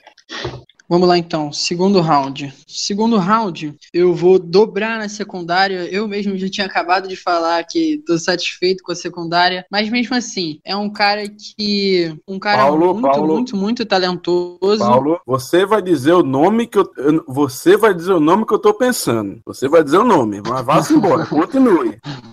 Muito talentoso, é um cara bem jovem, 6 anos lá em Utah e Não, é o não. substituto substituto- é o substituto ideal para o Mike Mitchell, na minha opinião. É um free safety que é agressivo, mas que também sabe jogar na bola. Teve 11 interceptações na carreira, teve 8 passes desviados, bastante tackles também, tem uma média de mais ou menos 60 tackles por ano, são 188 na carreira. Ele é 6'1", 195 libras, 1,85m, 88 quilos. Um peso bom para um free safety, um, como é um cara muito novo, é um cara que ainda pode encorpar bastante. E ele é tudo que você quer num prospecto de free safety. Acho que poderiam ter outros jogadores, mas de acordo com o meu board foi saindo, já escolhi o Kiro, então eu não iria de um novo end, já escolhi um outside linebacker e tô pretendendo o outro, então não iria de outside linebacker também. E é aquele cara que, como o contrato do Mike Mitchell tá terminando, não é um contrato barato e ele não vai ficar nem um pouco mais novo, acho que é a opção que você pode escolher ele, deixa ele como banco esse ano, vai ganhando experiência, jogando um pouco em special teams e fazendo e aprendendo a defesa, uma posição que é difícil, de, de difícil adaptação na NFL, a posição de safety, você tem que acabar lendo muito o quarterback, aprendendo os, os meandros do jogo. Então acho que em 2000 e 2018 ele já seria o titular e a gente poderia estar dispensando o Mike Mitchell. É, isso, é dessa maneira que eu valorizo o Marcus Williams, safety de Utah. Agora vamos revelar aqui, né? Porque eu, tenho, eu sabia que ele ia escolher Marcus Williams. Eu sabia. Se eu pudesse chutar uma pica aqui de algum cara, era o segundo round de Paulo, que o segundo round de Paulo ia ser Marcus Williams. Velho, Eu falei pra sensacional, você no podcast, naquele podcast Falou. eu falei pra você. Inclusive, quando o Germano citou aí que achava que sabia qual era o nome, eu falei no nosso chat aí, Marcos Williams, Marcos Williams é de certeza, acertei com certeza é Marcos Williams. Eu estou de prova, foi isso mesmo. Ah, foi isso mesmo, Germano. Marcos Williams provavelmente não é o teu nome por aqui, né? não, não, não. Pode fazer Fomos- a sua pique. Fomos surpreendidos novamente. É porque o, eu e o Paulo, a gente já discutiu o nome que eu achava que ele iria escolher. E ele concordou comigo que é um nome também muito atraente para ele, um nome, um nome que ele gosta. Então, por isso eu achei que seria ele. Mas quando ele falou que era de Utah, aí eu já, já vi que eu tava equivocado. Ah, vamos lá, eu vou explicar um pouco mais da minha escolha. É, não, Caio, não é o Buda Baker. Não é o Buda Baker. Caio aqui mandando no, no, no, no, no chat do grupo. Não é o Buda Baker. Apesar de ser um belo nome também, viu, gente? Mas não é o Buda Baker. Enfim, sem mais delongas. Ahn, antes de eu falar, antes de eu falar a pique, deixa eu só fazer um pequeno comentário. O, o Ricardo e o Paulo falaram que estão satisfeitos com a secundária, com o Cockrell, com o Burns, com não sei o que, não sei o que, não sei o que. Eu partilho da. Eu, eu assim, eu partilho em partes da mesma opinião. Eu tô satisfeito com a secundária. Eu realmente estou. Porém, quando eu tô fazendo esse mock, eu tô pensando mais no que eu acho que os Steelers vão fazer. Eu tô tentando pensar como se fosse o, o Colbert, né? Como se fosse o nosso queridíssimo Ricky Colbert, para alguns, para os mais íntimos. Mas pensando no que o Colbert devia fazer, eu vou de um cornerback na segunda rodada. O nome dele também não é muito fácil de dizer, não. Eu vou ter que ler aqui para não me equivocar. É o Cordrea Tankersley, Eu pensei que ia falar meu de nome. Clemson. Jurei que ia Oi? falar meu jogador. Já ia, fa- já ia entrar em couro com você pra falar o nome do jogador. Mas foi eu também que eu me segurei. É, não, foi não. Você também se equivocou. Foi surpreendido novamente. Enfim, tô demorando muito, tô muita lenga-lenga. Vamos lá. O, Tankersley, ele é um cornerback alto, uma qualidade interessante pra gente. E, mas, enfim, enfim deixa eu, eu, eu me adiantei um pouquinho. Vocês falaram que estão satisfeitos, eu também tô com a secundária. Porém, ao que tudo indica, o coaching staff tá querendo é, utilizar um esquema mais man-to-man, ou seja, marcação homem a homem, e isso tá bem claro pra mim pelas declarações do time, do coaching staff, enfim, da, de todo mundo lá em Pittsburgh. Então, apesar de eu estar satisfeito com a secundária, eu acredito que eles vão querer nesse draft buscar mais um nome, um nome que seja acostumado a jogar nessa, nesse esquema. Portanto, eu escolho o Tankersley, o cornerback de Clemson na segunda rodada. É um cornerback alto, como eu disse, um- uma qualidade interessante que os wide receivers estão cada vez mais corpulentos e altos, então a gente precisa de um cara que tem um certo porte físico para disputar com eles. É um cornerback acostumado a jogar em um esquema man-to-man, homem a homem, o que é muito importante para o que a gente está procurando em um cornerback, é o que tudo indica. E é um cara também que teve muita experiência no college, pelo time de Clemson. Ele enfrentou vários receivers bons e mostrou traços interessantes para a posição. Ele mostrou qualidades interessantes para uma posição de cornerback do jeito que a gente está querendo. Ele é um cara veloz, ele tem certa agilidade, tanto que ele correu na, na faixa dos 4.4 no, no combine e tem uma produção também bastante interessante no college. Ele teve algumas interceptações, eu não lembro bem o nome, acho que foram nove durante a carreira, o que não é, não é um número ruim não, é um número legalzinho. E ele também pensa muito como um receiver, já que no, no high school ele jogava de wide receiver. Ele tem uma mentalidade que você nota no tape dele, que às vezes ele se adianta ao adversário na rota e consegue uma interceptação, consegue, é, consegue tirar um passe, consegue jogar a bola pro chão, enfim. Então, são coisas nele que eu gosto bastante. E, assim, tudo bem, ele possui algumas falhas, por exemplo, ele precisa melhorar no aspecto do, do de taclear o adversário. Ele às vezes segura muito no do adversário adversário quando ele tá na marcação homem a homem, o que na NFL pode ser um grande problema pela falta, porque no college são apenas 15 jardas, então na NFL é um pouco diferente. Ele vai ter que melhorar também nesse aspecto. Porém, é um cara que me é um cara que me atrai bastante na segunda rodada. Eu acho que se a gente fosse de tankers ali na segunda rodada, ele e o Burns ali com o Cochran talvez no nickel, enfim, também entrando na, rota, na, na rotação ali dos cornerbacks, a gente estaria muito bem servido para os próximos anos. Beleza, então o próximo é Caio Melo. Tu escolha de segunda rodada no nosso mock.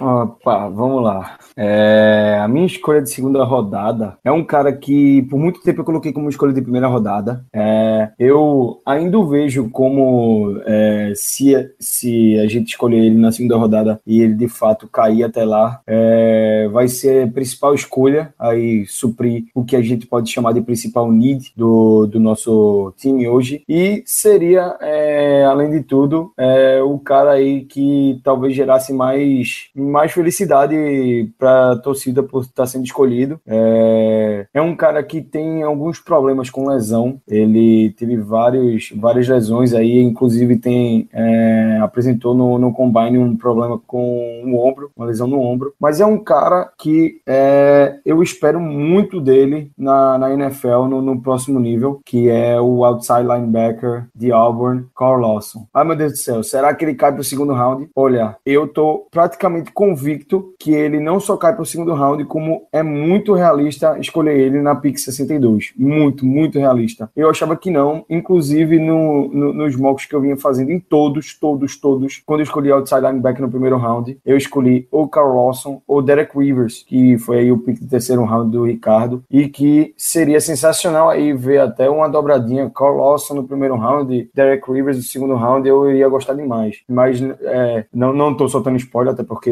seria Carl Lawson no primeiro round. O Derek Rivers aí pode cair até pro terceiro. E o Cole Lawson, por, por não estar tá sendo tão hypeado, por não estar tá sendo hype, não, não, hypeado no sentido de não tá, não tá sendo é, levado a tanto, não é hypeado a palavra que eu queria falar, tô usando hypeado muito no, no sentido errado, não tá sendo muito levado a, a, a tanto ultimamente. E também tá sendo muito é, chamado a atenção aí esses problemas dele de lesão, o cara não consegue ficar saudável, é, seria aí a minha escolha de segundo round. É um cara é, que tem um talento nato para é, ser o edge rusher. É um talento nato para ir atrás do, do, do, quarterback. Tanto é que na, na é, visita que o Tomlin teve com o Carl Lawson, o, o Carl Lawson é, deixou bem claro que não era o, o melhor dropando na cobertura. E o Tomlin afirmou para ele que ele não devia se preocupar com dropar na cobertura, que ele só precisava se preocupar em chegar no quarterback. E que é isso que a gente está sentindo falta nos Steelers. Não é de um outside linebacker que dropa na cobertura e faz uma jogada espetacular, não. A gente tá querendo um outside linebacker que consiga chegar no quarterback. E é isso que a gente tá sentindo mais falta no Steelers hoje. É isso que a gente trata como o maior need do nosso time. É, é, é um sonho, é um sonho, é, mas é um sonho muito menor que, por exemplo, o Josh Jones na terceira rodada, na minha opinião. É, e é, esses problemas aí de lesão dele realmente é algo que, inclusive, me deixou com, com um pé atrás na hora de fazer essa escolha. Eu tava muito, muito preparado para fazer é, essa escolha com, com o nome do Derek Rivers, porque realmente é o cara mais é, sensato a se escolher com, com, quando se pensa em queda para o segundo round. Mas eu, eu vejo com bons olhos aí é, essa escolha, é, a possibilidade dela chegar no segundo round. Portanto, o Carl Lawson aí no segundo round é minha escolha. Por fim, Ricardo, fecha o segundo round para a gente. Eu, eu tava pronto pra soltar uma música aqui, mas eu não encontrei o time perfeito dela. Eu tô nos últimos cinco minutos só não prestando atenção em nada que vocês estão falando, em busca do time perfeito, e eu não consegui. Vou tentar soltar ela agora, porque eu acho que agora vai, para apresentar a minha pick favorita desse draft.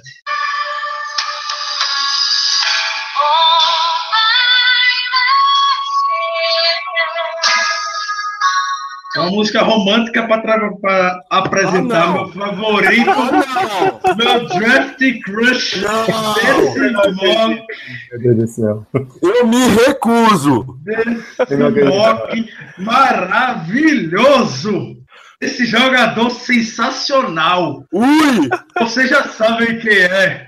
Quem? O nome dele é complicado de falar. Quem? Shidobi Awuzi de Colorado, o melhor jogador desse draft, que vai estar disponível na segunda rodada para o Pittsburgh Steelers. Jogador de secundária mais completo desse draft. Experiência em todas as posições. Rápido, cara acumula. Então, a dado dele aberto aqui, empolguei tanto que eu fechei procurando esse áudio. O cara já, o cara, só no freshman year dele, em pouco mais de outros jogos, teve 57 tackles. E não, isso não é tackle estilo Hudson Blank, não, para inflar as estatísticas. O cara acumula 25 tackles for loss, 5 fumbles forçados, é bastante físico. Eu realmente acho que é o jogador day one para primeira semana temporada contra o Browns tá lá em campo. Eu acho que ele tem muito, mas muito a cara do Steelers, extremamente inteligente, bastante agressivo e instintivo também. É, o Paulo destacou uma coisa muito importante quando a gente estava conversando pelos bastidores um dia desse. Ele foi convidado para o Mock Pool Draft. É, eu não sei se ele vai estar tá lá disponível na segunda rodada. Pode ser que ele saia na primeira rodada. E se ele sair na primeira rodada, não seria nenhum absurdo desse mundo. Eu sairia feliz. Do mesmo jeito, talvez mais feliz por ter visto logo a certeza que ele vai estar tá aqui em Pittsburgh. Então, alguns sabem do crush que eu tive pelo Eric Howe alguns anos atrás. O Awuzi é proporcional até um pouco maior do que eu tinha pelo Howe. Então, quando eu vi o Howe saindo para o Eagles, foi uma dor no coração, até porque o Steelers estava se articulando, diziam os bastidores, para subir no draft. A esperança que eu tinha era que fosse realmente atrás dele. Mas é, o Awuzi é uma pick que eu estou com muita, uma sensação muito grande que vai vir para Pittsburgh e diria que seria até na primeira rodada, seria já na quinta-feira, mas vamos ver, vamos aguardar. Rapaz, está, está de parabéns a, a sua seleção, Ricardo. Obrigado. De parabéns mesmo. De música, com a... de música, né? De música, musical, porra. Eu adorei a pique dele, eu adorei a pique dele, mas a música, meu amigo. Deu todo um charme, pô. Também acho. Eu vou, vou até deixar você dar uma esfriada aí, porque você tá on fire nessa seleção. Ah, isso aí. Pô, pô, Germano, por favor. Ah, o, a cereja do bolo, rapaz. O creme do creme. Oi. Ô, Danilo, só, só complementar aqui. Só lembrar que o, eu, eu não sei se o Ricardo falou, mas o Auzi era o, era o parceiro aí do Witherspoon, que foi a pique terceiro round do Paulo lá no, em Colorado State. Esses dois caras aí chegaram de mansinho no draft, ninguém falava muito, mas são dois nomes excelentes, velho. O Paulo falou, falou sobre isso, comentou. São companheiros mesmo. E hum, quem sabe serão companheiros de estilo. Eu acho muito difícil que os dois vão vir. Mas pelo menos que o Auzi venha, estou extremamente feliz, como dá um perceber. Zicardo, Zicardo. Já passou essa fase. No draft isso não se encaixa. No draft não se encaixa. Caramba.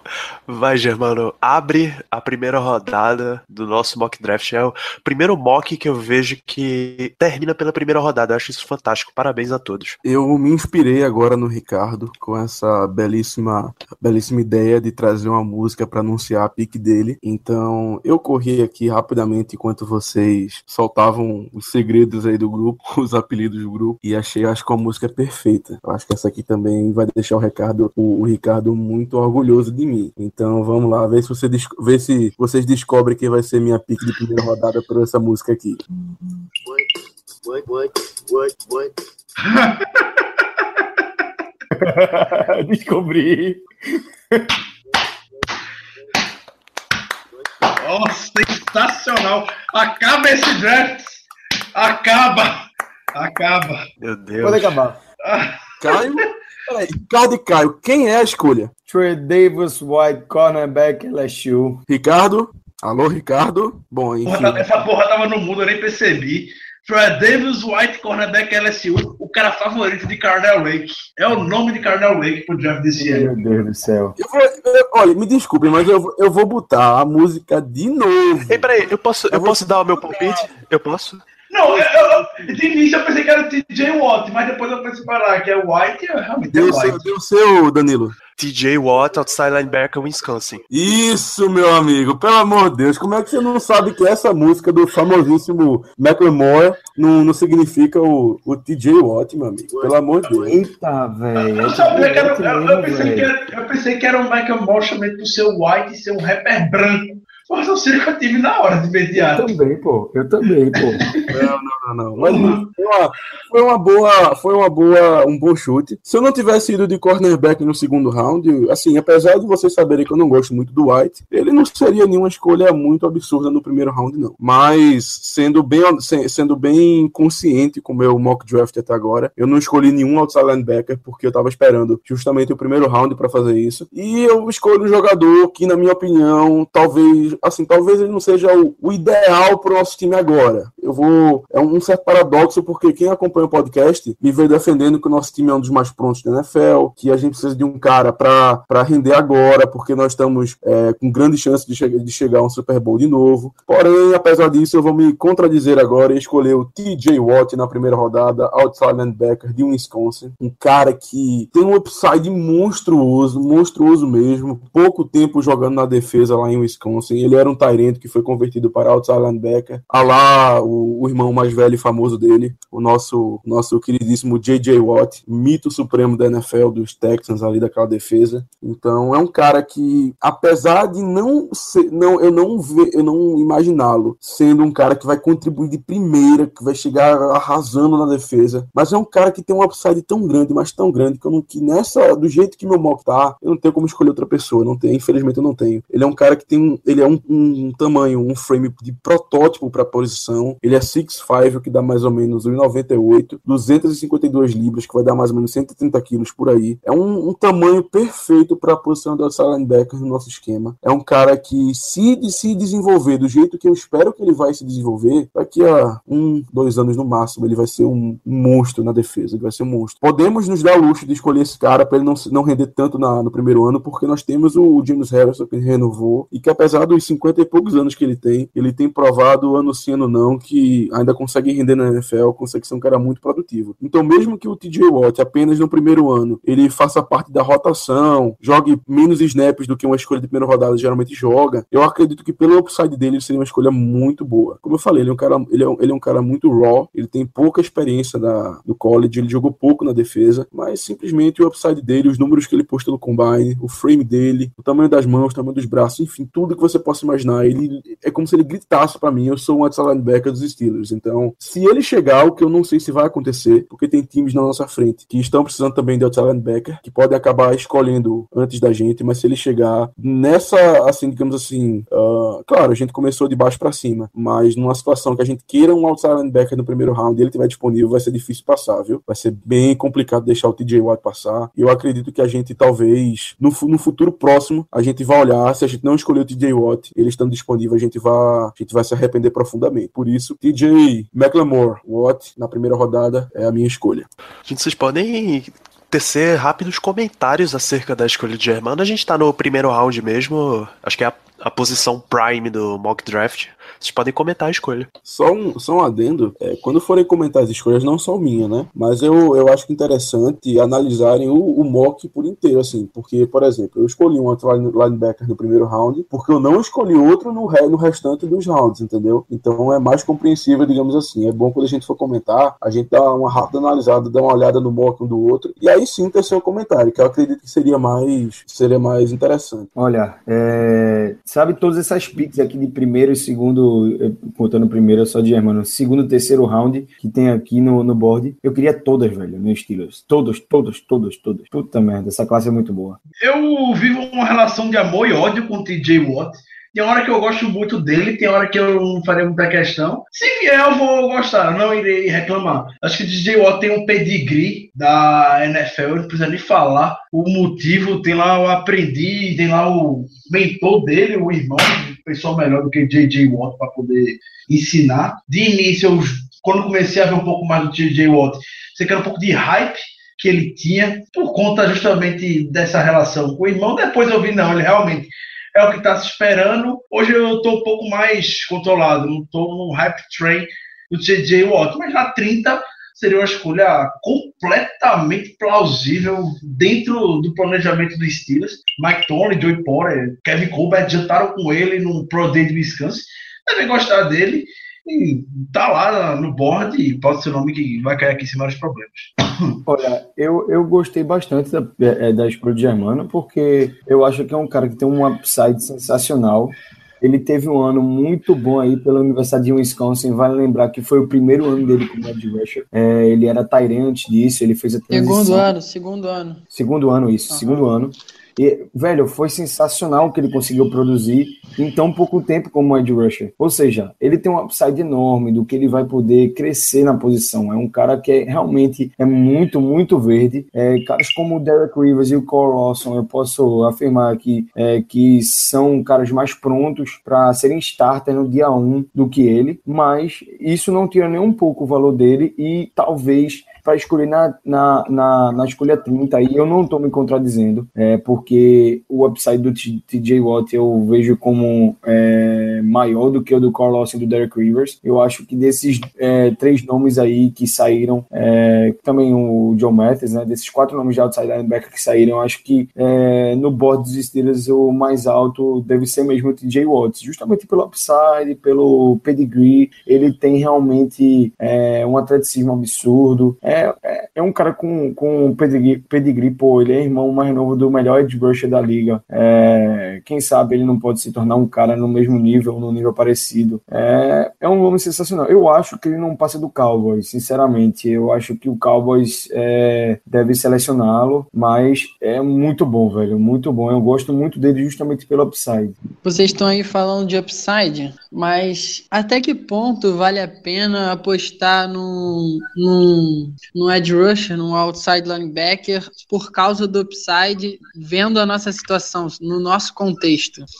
Eu até gosto um pouco do TJ Watt, eu confesso que eu prefiro mais o Vince Beagle, que era o companheiro dele lá em Wisconsin, por, por ser já um outside linebacker, um edge rusher mais pronto. Mas é, o atleticismo do TJ Watt é inegável, é um cara que já jogou como Tyrande, então entende bastante do jogo, do aspecto mental do jogo, sabe ler muito bem o offensive tackle, os, os sets, os posicionamentos, as, as os, ah, os próprios audibles que o QB joga, ele é um cara que participou, acho que dois anos do dois anos do, do huddle com o ataque, então ele entende as terminologias e as coisas do ataque. Então é um cara que vale a pena, mas será que vale a pena para o primeiro round? Eu tenho minhas dúvidas, por isso eu ficaria distante ainda de TJ Watt. Ô Paulo, só, só para completar aqui, ele tem o, o TJ Watt tem uma característica aí que é muito boa é, a favor dele e que é meio que oposta ao que o Dupree era quando saiu da, da faculdade, quando saiu do college, que é o trabalho de mãos. O trabalho de mãos do TJ Watt é sensacional, ele realmente tem esse diferencial. É, é um cara que é, a, gente, é, a gente que assistiu o tape, eu, inclusive destaquei isso quando eu falei dele no, no podcast. Ele é um cara que conseguiu, ah, com meros movimentos das mãos, derrubar um, um offensive tackle na linha de scrimmage. Pô, é, ele tinha que bloquear, ele tinha que bloquear os defensivos defendes outside linebacker, né? Ele tinha que aprender como é que se, se usa as mãos Exatamente. Pra, pra ele atacar. é um cara que saiu, é, ele é um cara que saiu do outro lado da linha, então todo esse movimento com as mãos, esse, essa técnica com as mãos que o Dupree é, mostrou muita inexperi é, inexperiência e, e, falta desses movimentos. Ele mostrou, ele mostra hoje o TJ Watt completo aprofundamento nisso. Justamente por ter tido a experiência de ter jogado nos dois lados da linha. Eu vejo ele com muito upside por causa disso, velho, porque é um cara que pode se tornar especialista ali no edge rush e é, ainda assim é super atlético. Agora, ele tem um históricozinho aí de, de é, lesões que é complicado também. Beleza, então vamos seguir em frente. Quem é o próximo para selecionar no primeiro round é Ricardo. Ricardo Rezende, sua escolha de primeiro round no mock. Olá. É, eu estava convencido até hoje a coletiva. Eu, eu, sei que essas coletivas do Kevin Colbert, do Mike Tony e nada são a mesma coisa. Eles não falam absolutamente.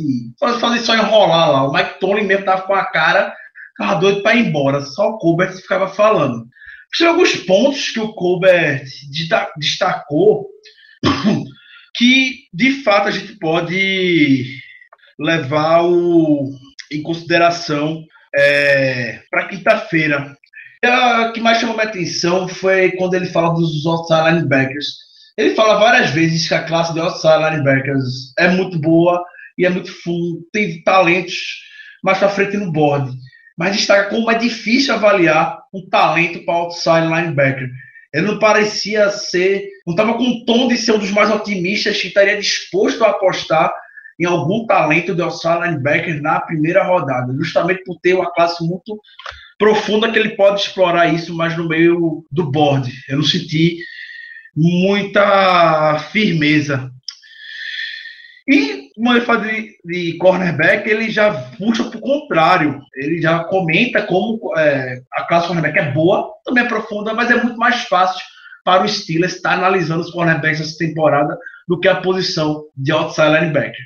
Em tudo isso eu quero chegar é que não, por mais que eu seja o maior fã, talvez, de escolher um pass rush na primeira rodada, um outside linebacker, independente de ter o Derek Rivers, que eu já comentei várias vezes que escolheria um outside linebacker, dois outside linebackers nas duas primeiras rodadas, nas três primeiras rodadas, perdão, sem maiores problemas, eu não vou de outside linebacker na primeira rodada. Vou um jogador que ontem, quando a gente estava no mock draft do Fall Start BR, a gente comentou bastante sobre ele e, e o Paulo destacou uma parte, conversando ontem com a gente desse jogador e que o Colbert estava comentando hoje e parecia que estava falando exatamente dele. Davis, Davis, Davis, Davis, Davis. É, é Eu acho exatamente. Que é...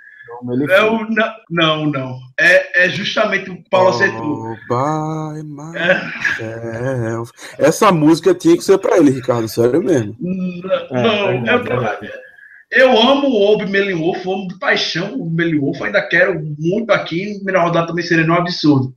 Mas a, as variáveis que o Paulo destacou ontem, que não tinha me chamado a atenção, pelo discurso do Colbert hoje, de prestar muita atenção nessas tangibilidades, entre aspas, que não fica clara em vídeo, seria realmente para substituir o Lawrence Timmons, o Jared Davis, o inside linebacker, para fazer essa bela dupla com o Ryan Chazier. Davis é monstruoso, tem um dos maiores sparks dessa classe, jogador bastante jovem, chega muito similar a como Lawrence Timo chegou em 2007, é, que foi a primeira pick do Tony. Então, para substituir, eu sou muito fã do Vice Williams. Para ser titular, eu não sei se o Vice Williams seria um titular ideal. O Davis faria uma puta de uma dupla com Ryan Chase. Os dois se complementariam bastante. Então, por isso, é, jogar, jogo Davis para escolher a primeira rodada.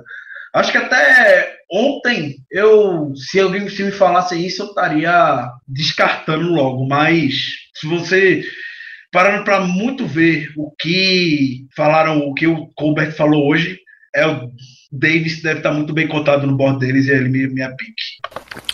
Uau, Gerard Davis, inside linebacker.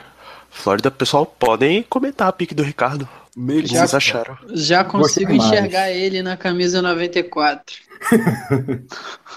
Olha, cuidado, rapaz. Olha, o monstro. O cara é muito bom, o cara é muito bom, não tem como. Shao Timmons, Shao Timmons, bom demais, excelente. Pô, não, não tem... tem... uma história, tem uma história que eu fiquei de contar para vocês e eu acabei não contando, vou compartilhar com a galera. Tem um, ele tava dando uma entrevista no podcast do Draft Dudes, que é Joe Marino e Kyle Krabs, que são do NDT Scouting, não sei se vocês conhecem. É um dos melhores podcasts para draft. Eu depois eu falo pro Danilo botar o link aí pra galera que quiser ouvir. É realmente é fantástico e eles fizeram uma entrevista com o George Davis que um dos scouts deles, nacionais, é um cara chamado Roger Dixon, que jogou em Flórida. Ele era wide receiver em Flórida. E ele foi companheiro do Jared Davis. Jogou com o Jared Davis, acho que foi em 2014. Aí ele tava contando uma história. Ele chegou e perguntou pro Jared Davis o que, que ele tava fazendo antes do terceiro jogo da temporada 2014, sentado no, no meio do gramado, com tudo apagado, uma bola de futebol americano na mão, um dia antes da partida começar. O cara virou e chegou, olhou pra cara dele lá no campo, entendeu nada, perguntou o que ele tava fazendo. O Jared Davis não respondeu e ele foi embora. Aí o Roger Dixon foi e perguntou isso pro, pro Jared Davis na entrevista. O que, que foi que o Jared Davis respondeu? É aquilo exatamente o que o Colbert falou na entrevista. Paixão, aquela tenacidade que o cara tem pelo esporte, a mentalidade. O Jared Davis foi, virou e falou assim: Ah, não, eu gosto de estar tá lá no estádio pra. Eu não quero me sentir apavorado quando tiverem 90 mil pessoas aí no dia seguinte. Eu quero ser do estádio. Eu quero. Quando os jogadores do outro time entram em campo, quando eles ouvirem o barulho da torcida, eles vão lembrar de mim e da maneira como eu bato forte neles. Como eu derrubo os running backs e os caras vão sofrer. Ele falou que quer chegar na NFL e ele quer fazer os running backs sentirem dor. Ele quer ser o cara mais temido dentro de campo e ele tem físico para isso, tem atleticismo para isso, tem inteligência para isso. Se eu, eu deixei o Ricardo escolher isso, eu fiquei falando ontem no mock draft do, do Falso Start BR e falei para ele escolher o Jared Davis, porque o cara é simplesmente excepcional, faria uma dupla incrível. Acho que cumpre muito bem o papel, o, o, os requisitos que os Steelers têm, principalmente dos dos requisitos analíticos, que muito bem o Ricardo já citou, até o Shaido Biauzi tem, tem esses requisitos, o Jared Davis tem, são jogadores que cumprem esses requisitos e que seriam um fit excepcional na posição de Buckland, linebacker, para fazer par com o Ryan Shazier. Olha, é perfeito aí o comentário do Paulo, perfeito do Ricardo também. Gerald Davis é um cara excepcional, velho, espetacular. É... O que eu achei interessante foi justamente isso que o Colbert e o Tom Tomlin falaram sobre é, se eles pudessem selecionar jogadores por um index de will, um will index, que é um index de vontade, de é, vontade de jogar, de vontade de estar no jogo, é, eles possivelmente utilizariam isso como ponto mais determinante para cada jogador para poder é, fazer a escolha, as escolhas. Por que isso é, porque isso é um comentário importante? Vamos lembrar aqui a pique de número 30, acho que foi 31, é, acho que foi a última do, ou foi penúltima do draft passado, do, do Arizona Cardinals, da primeira rodada. Se chama Robert Nickindish, é, e esse cara, ele chegou na NFL é, podendo ser um dos novos é, aí, jogadores de linha defensiva sensacionais, só que o cara não tem vontade alguma de se tornar um jogador que ele tem um potencial para se tornar. Então, vontade, é, gana, significa muito ainda no jogo. Ainda que você você seja pique número um de primeiro round. Ainda significa muito para o jogo e eu acho que eles estão muito certos em escolherem é, a partir disso como fator determinante é, para selecionar o jogador. É, eu acho que esse esse é, comentário que eles fizeram na coletiva, eu acho que foi aí uma alfinetada até para quem criticou na temporada passada a pick do Art Burns, e eu falo isso porque eu senti essa alfinetada porque eu critico, criticava praticamente diariamente essa pick, mesmo ele tendo uma evolução sensacional durante a temporada, eu criticava. Só que, pô, velho, olha a história do Art Burns e olha a vontade que o cara tinha de chegar na NFL e dar o sangue, não só pelo time que ele tá jogando, mas pela família dele. É o, é, é o típico fator que toca na alma do fã do esporte, entendeu? Então, é, realmente foi algo que eu parei para pensar e que realmente sensacional. E que o Gerard Davis, velho, esse relato dele aí e do Paulo, eu não sabia. Sensacional isso aí, velho. Sensacional. É, realmente, se eu pudesse mudar aqui o meu, o meu mock todinho para fazer uma, uma nova escolha de first round para ser o, o outside linebacker, né, o Gerard Davis, eu fazia isso, eu faria isso agora se pudesse. Sério mesmo. Só pelo que o Paulo falou, eu já tô, eu já tô mais do que convencido. É, o, o, Davis eu acho um nome interessante, eu também concordo que seria um nome, nome bastante aceitável no primeiro round. Eu só, eu só, assim, eu, eu só acredito um pouco mais, eu acho que vocês, no Vince Williams. Eu acho que o Vince tem total condições de ser o nosso inside linebacker do, ao lado do Shazier como, como titular. Eu acredito bastante nele. Então, em de outras posições que eu julgo mais importantes, eu não escolheria o Davis na primeira rodada, mas de novo, é um nome totalmente compreensível, um nome que chega que serviria é, que seria que serviria bastante aqui, seria um cara um espírito de, de Steelers que a gente sabe como é. Então, se por um acaso a, a escolha próxima quinta-feira for o Davis, eu, eu não vou ficar triste, eu vou ficar bem contente. Não é nem sobre a escolha do, do Ricardo, mas antes de deixar a oportunidade passar, já que a gente estava falando sobre vontade do jogador e o Caio mencionou o Robert Primeiro round ano passado dos Cardinals, só para vocês terem noção, existe um jogador que é esse tipo do Art Burns, que é esse tipo do Gerard Davis, e também tem um cara tipo o Ninkedish, que praticamente um mês antes do draft, ele vai estar tá numa festa, usa algum tipo de droga, fica doidão e cai do quarto andar de um prédio. O cara simplesmente caiu do quarto andar de um prédio, ele não quebrou nada, mas o cara é aloprado. O cara simplesmente, ele brigou com o técnico lá em Ole Miss que não queria cumprir as funções da que o técnico mandava. É um cara que simplesmente não tem vontade nenhuma de querer ser melhor e querer jogar futebol americano, não faz questão, ele só é bem dotado fisicamente.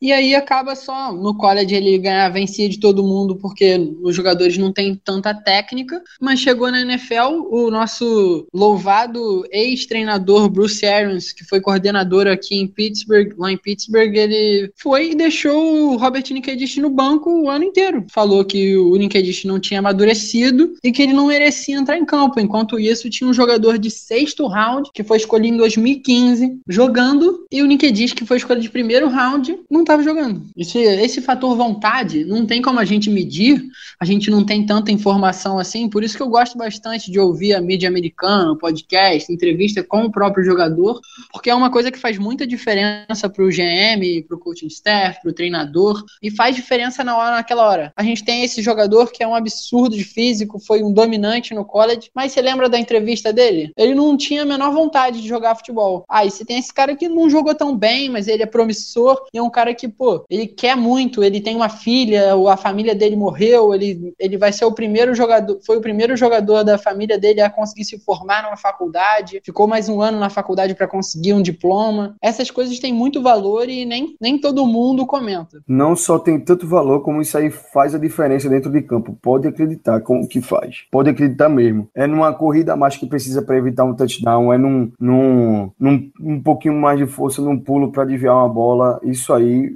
é, na mentalidade, vale demais. É muito importante. Então vamos lá.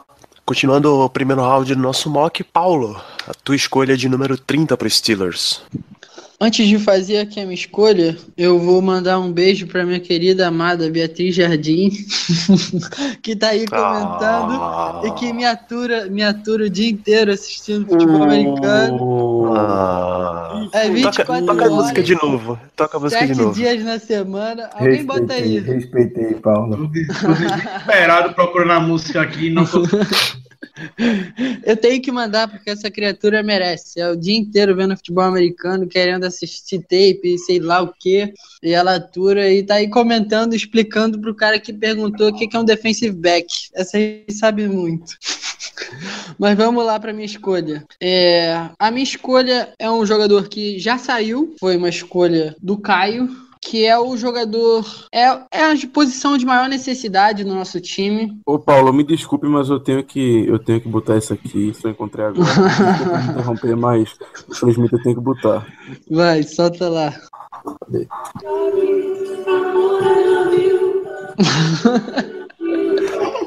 Uma mensagem de amor. Ao vivaço, bicho. Ao vivaço. Vamos lá então, deixa eu continuar aqui. Não é qualquer um que faz essa declaração ao vivo, não. Não, viu? não, ela merece, ela merece, ela merece. É, vamos voltando. Carl Lawson, outside linebacker de Auburn. É a posição de maior necessidade do nosso time. E ao contrário do Dupree, como muito bem o Caio citou, é um cara que chegou, era muito atlético, mas chegou muito cru na NFL. O Kyle Lawson é o edge rusher mais técnico do draft. Tem umas mãos muito pesadas. Você vê, assiste a tape dele, você vê que ele tem os signature moves, uns, uns, uns ah, um arsenal de movimentos que ele usa, que ele usa bastante. Se algum cara estuda ele, ele vai e muda na hora. É um cara que ele trabalha o tempo inteiro, é um cara que adora academia, fez 35 repetições no supino, é uma marca absurda, maior que muito defensive line, maior que muito offensive line. É um cara que fez, correu 4.67 segundos na 4 dash do combine, correu 1.60 segundos no tiro de 10 metros, no tiro de 10 jardas, perdão. É um cara que teve produção sim no college, muitos falam que ele não teve. O primeiro ano saudável dele, eu já vou citar as lesões, mas o primeiro ano saudável dele inteiro, que ele jogou todos os jogos, ele teve 14, ele teve 9.5 sacks e 13.5 tackles for loss. É uma marca muito respeitável, ainda mais no college que onde tem uma rotação absurda de jogadores, o jogador não joga muito tempo, não é, fica muito tempo no campo, mas é aquela coisa. É um jogador que em 2014 sofreu, rompeu o ligamento colateral, o cruzado anterior, perdão, do joelho, ficou a temporada 2014 inteira fora. Em 2015 ele sofreu uma lesão séria no quadril, ficou seis jogos sem jogar. E é um cara também que tem, eu vou comentar isso só por desencargo de consciência para ninguém reclamar depois. É um cara que tem braços pequenos. Isso até favorece ele no supino, ajuda ele a levantar o peso e conseguir voltar no movimento sem perder muito ritmo. E é um cara que tem os braços pequenos. Ele tem um braço de 31, um, 31,5 e a maioria das pessoas tem o requisito de um braço de mais ou menos 32 centímetros e eles querem esse, esse mas tipo, eles querem esse número, mas só, só vira um problema se virou um problema. Você vê na tape ele tendo problema com o tamanho do braço? Não, porque ele sabe usar muito bem as mãos, ele sabe usar muito bem o próprio tamanho do braço dele não é um jogador, é um jogador que foi é, recrutado com cinco estrelas. Quando, quando ele, assim que ele chegou no college, em 2013, ele foi All-American Freshman, teve 7,5 tackles para jarda, perda de jarda, 4 sacks, 2 fumbles forçados. E no ano passado, antes, no ano retrasado, perdão, antes de ser draftado, Laramie Tunsil virou e falou: Ah, qual vai ser o jogador que você acha que vai ser o primeiro jogador escolhido no draft do ano que vem? Ah, não sei, não sei. Mas mas o jogador, o melhor jogador que eu já enfrentei foi Carl Lawson de Auburn. Pô, você tem que ter respeito para pegar e o melhor left tackle, os, os amadores de de Conklin e Ronnie Stanley que o digam, eu não quero nem saber, mas Larry Tunsil é muito melhor que os dois, na minha opinião pode ter caído por causa daquela máscara de Bong no dia do draft, mas é um jogador excepcional e falou, não é, não foi à toa que ele falou que o Carl Lawson era o melhor jogador que ele já tinha enfrentado na vida dele. É, eu acho que a escolha que não posso pensar, dobrei, dobrei em outside linebacker e esse é o, a, o meu cenário ideal. Joe Mathis, que é um cara que tem, é um pouco mais cru, mas ainda é um pouco técnico, e Carl Lawson, que é um cara que vai estar tá lá no primeiro dia para contribuir e ser o futuro substituto do James Harrison. Bem, eu, eu não tenho muito o que adicionar aí, o Paulo já falou, eu também já havia falado sobre ele. É um, um jogador sensacional. É, é como eu disse aqui, para mim o melhor upside do draft na posição de outside linebacker segue sendo o TJ Watt, mas o melhor outside linebacker saindo do draft pronto para NFL é o Carl Lawson para mim. Claro, dos realistas que podem chegar na pick 30. Não vou começar aqui a falar de Ed e não citar o Miles Garrett, que vai ser ridículo, vou virar piada. Mas estou falando dos realistas, dos podem chegar na pick 30. E eu acho que o Carl Lawson pode chegar assim na, na pick 62 no segundo round, mas se ele for escolhido na pick 30, é, eu não, ninguém, ninguém, absolutamente ninguém vai achar Rich, pelo contrário, ele tá muito no jogo para pick 30, muito, muito mesmo. E é como, é como o Paulo falou aí, trabalha com mãos, o cara tem um repertório atlético absurdo, repertório de, de pass rush absurdo, é atlético. É, o problema dele realmente se resume nas lesões. Eu não preciso falar muita coisa do Lawson. Todo mock draft que participava era o Lawson. Ontem a gente abriu um debate para escolher uma posição diferente de outside linebacker e gerou ótimos nomes na discussão, caso não seja. Eu acho que o Colosso estava extremamente bem cotado e um, provavelmente diria até seja o nome número um do board do Tony, do Colbert. E eu acho que ele vai estar disponível lá. Se tiver, podem, vão, podem vão escolher ele. Acho que o Paulo foi muito bem no que comentou. O Lawson é extremamente técnico. É um polo oposto do. Bud Dupree é extremamente atlético. Mas combinando esses dois, um de cada lado, a gente pode esperar coisa boa para os próximos anos. Vamos lá, Caio. Solta essa tua pique tão esperada primeira rodada. Todo mundo tá aguardando, Caio. Você é, você é o que falta para fechar esse programa, por favor. Sua escolha de primeiro round. Muita responsabilidade, hein, Caio? Cuidado. Pato Branco inteiro ataca você, meu filho. Olha a musiquinha. Tá vem mesmo. A primeira escolha do primeiro round do draft de 2017. Os Steelers seleciona Patrick Mahomes. Tô brincando, é brincadeira, galera. Trey Davis White, cornerback de LSU.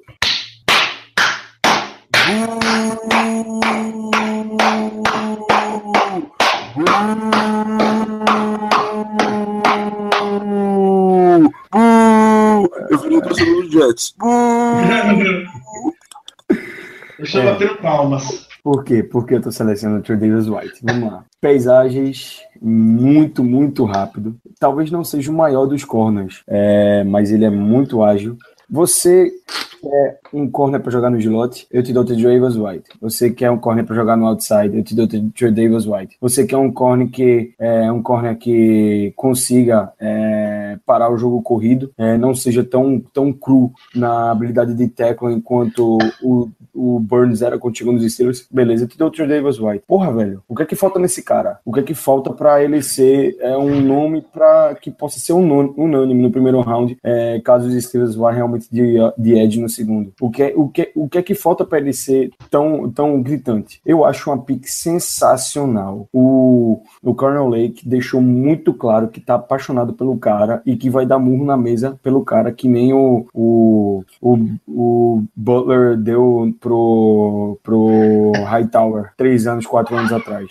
Velho, é, ele, é, ele é muito completo, ele é muito versátil. Ele, ele já disse que pode jogar de nickel, pode jogar de outside. Ele tem um quick fit sensacional. Ele é, tem um tem um ótimo ball skills. Tá projetado aí justamente para o fim do, do primeiro round. E a comparação dele é com o Tracy Potter.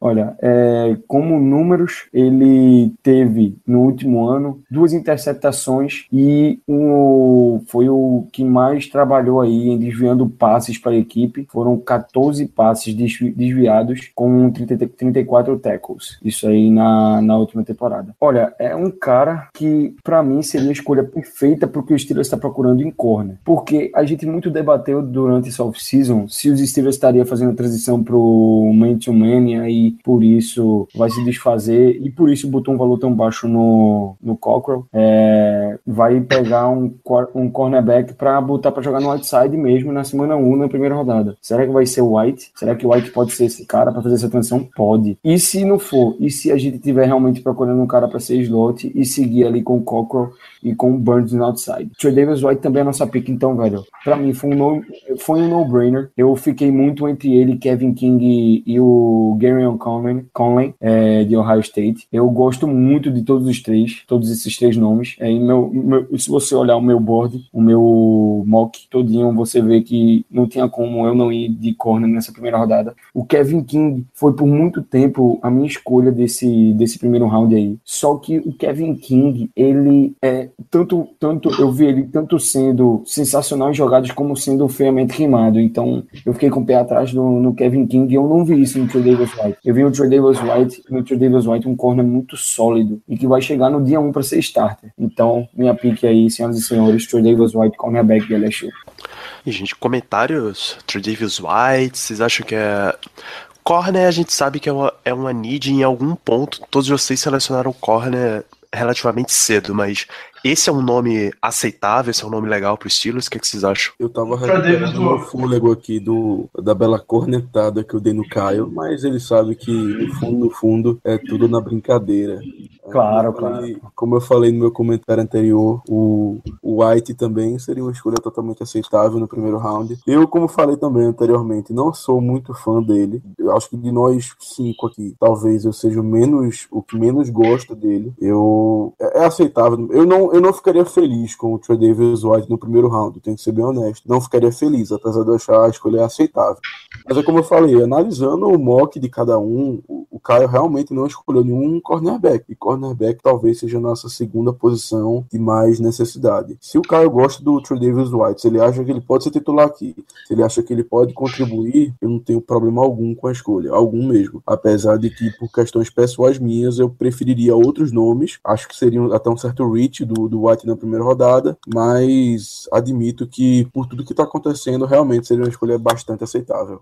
Um, hoje, Robert também deixou um pouco claro como o Steelers está cagando e andando para Saquon Golson. Foram dois anos sem entrar em campo por conta de lesões e tudo mais, mas que o time que se Colbert considerava o Golson uma escolha extra no draft passado, a partir desse ano, o que o Bolso produzia é lucro. Então eles não estão contando muito mais com o Seco que seria naturalmente o Neil Cornerback. Obviamente o Bolso pode chegar e calar a boca de todo mundo, como o Sean Space já fez é, alguns anos atrás, com o linebacker, quando ninguém dava mais nada por ele. Ele voltou e está tendo sua carreira hoje por aí pela NFL.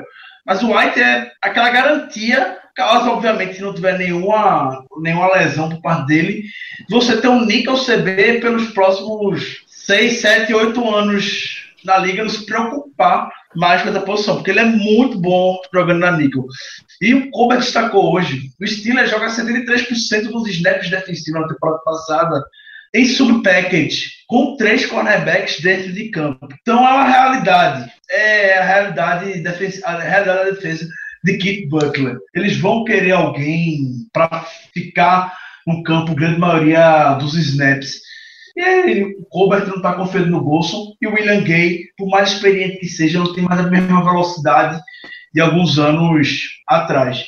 O White ali, fazer o níquel, seria o ideal é, fechar Corporal Burns e ele muito bem. É, seria sensacional. E, e, não só isso, Ricardo. É, em situações que fosse colocar quatro defensive backs no campo, e a gente já viu os Steelers fazendo isso, viu testando essa formação, e viu até funcionando contra o Kansas City Chiefs, quando o Justin Gilbert entrou em campo. É, o, o, o Steelers poderia ter uma formação aí com quatro defensive backs, uh, quatro defensive backs, no caso, quatro corners em campo, jogando aí na, na, na dime, e o Trey Davis White pode completar esse essa, posição com o Sequoia Golson. Se a gente precisar é, marcar muito mais o jogo aéreo, como é, em situações de jogo contra o Patriots, que os caras colocaram literalmente quatro ou cinco recebedores é, na linha de scrimmage e a gente com marcando com Timmons, pô, velho, nada mais do que uma pick que consegue fazer essa marcação no, no meio do campo perfeitamente do que o Trey Davis White para poder é, essa formação finalmente ter uma solidez e funcionar. Eu, eu também achei que eles cagaram na cabeça do Golson hoje, mas também eles não, não chegaram a dizer que, pô, a gente vai cortar o Golson. Não. Eu acho que o que ficou claro é que nas últimas duas temporadas o Golson tinha, assim, um prestígio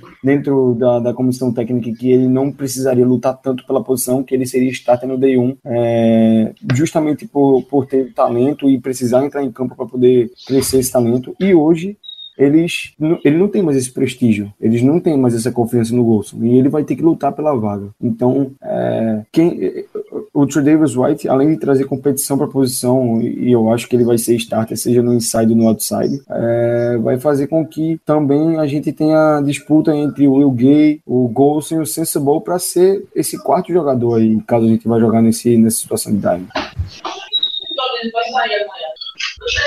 Quem eu? Sete. Sete. Ah, não sei. Você mesmo, Ricardo. Ricardo. Você mesmo, Ricardo.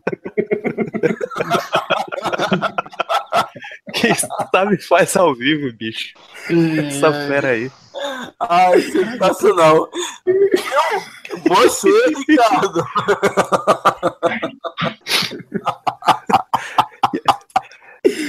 Ai, meu Deus do céu.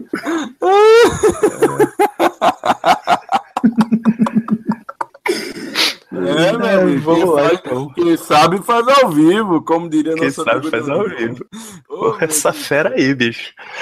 Ai, meu Deus, a gente. Mano, Ricardo, parabéns, fez a participação especial. Vai, Ricardo.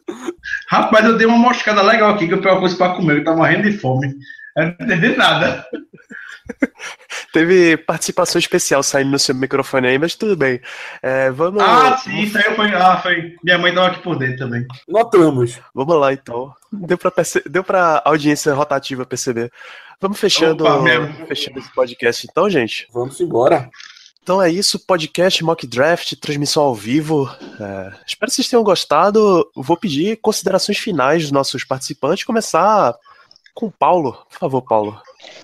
Opa, é isso aí, galera. Fechando aí, eu acho que o board de todo mundo ficou. Não, não ficou muito diferente. Eu acho que eu só vi DL no, no board do Germano e no sétimo round. Acho que não seria nenhum absurdo um, um reserva novo pro Javon Hargrave, substituir o McCullers. Não teve nenhum OL. Acho que não deve fugir muito disso. A gente precisa de uma atenção muito grande para a posição de Ed. Talvez alguns detalhezinhos na secundária. Um Tyrande, um wide receiver, um running back ali. O Caio que apostou num QB, o Ricardo também apostou num QB. Acho que são coisas que podem até aparecer. É, eu tô vendo aqui. Só eu que não botei QB mesmo.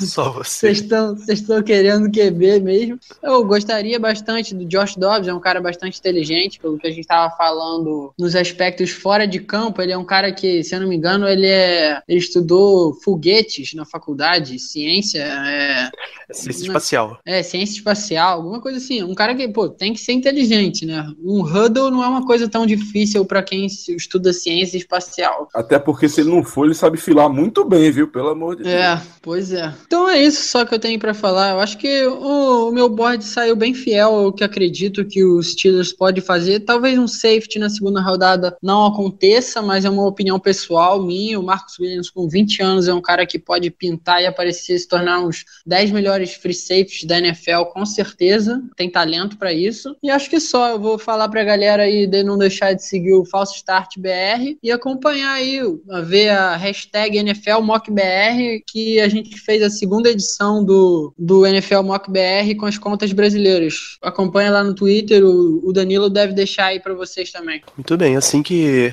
assim que sair o, o resumão da história, vai estar no post com certeza.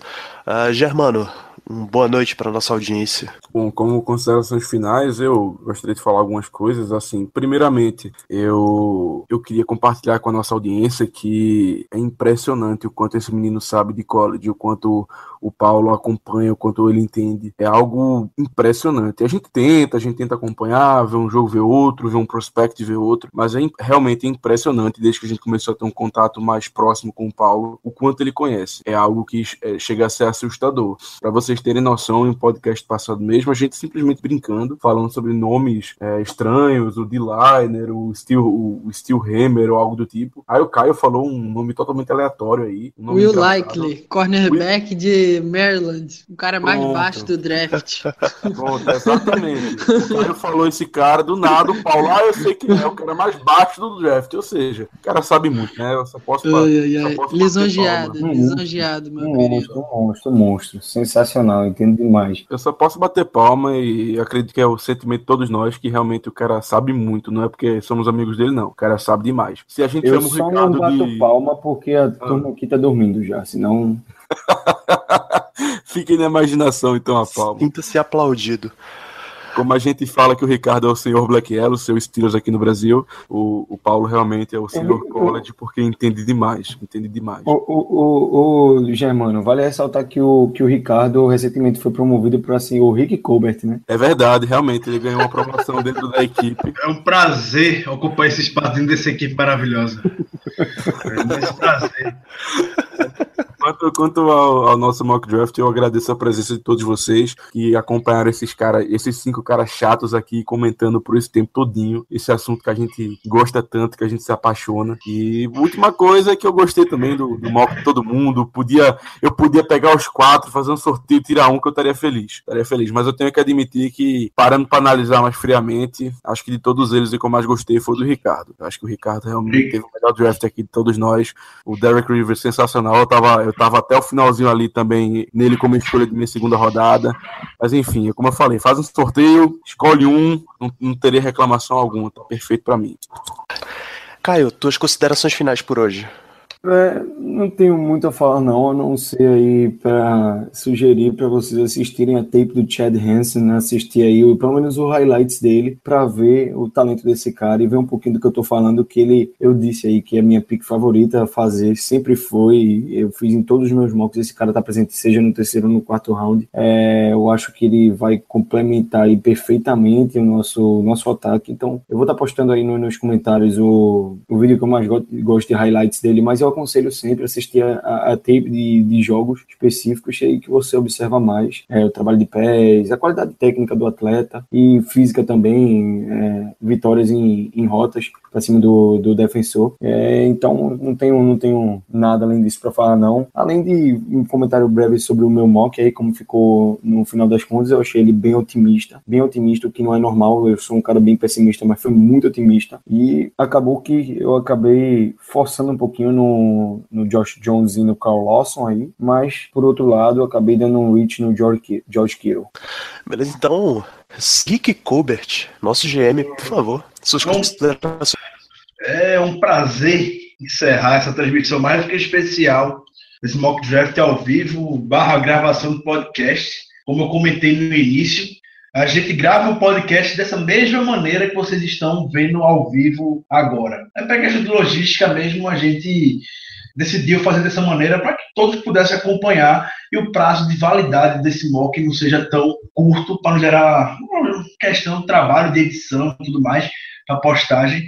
Deveria deixar só com um dia de validade. Então, acredito que tenha sido ótimo. Eu espero que vocês tenham gostado. Eu sei que não é fácil ter disponibilidade para ficar na segunda-feira à noite duas horas e meia com a gente aqui. E tem muita gente que ficou. O Andrews, o Eduardo, são figurinhas carimbadas sempre no perfil do Black Yellow. O Ortiz também está sempre lá com a gente.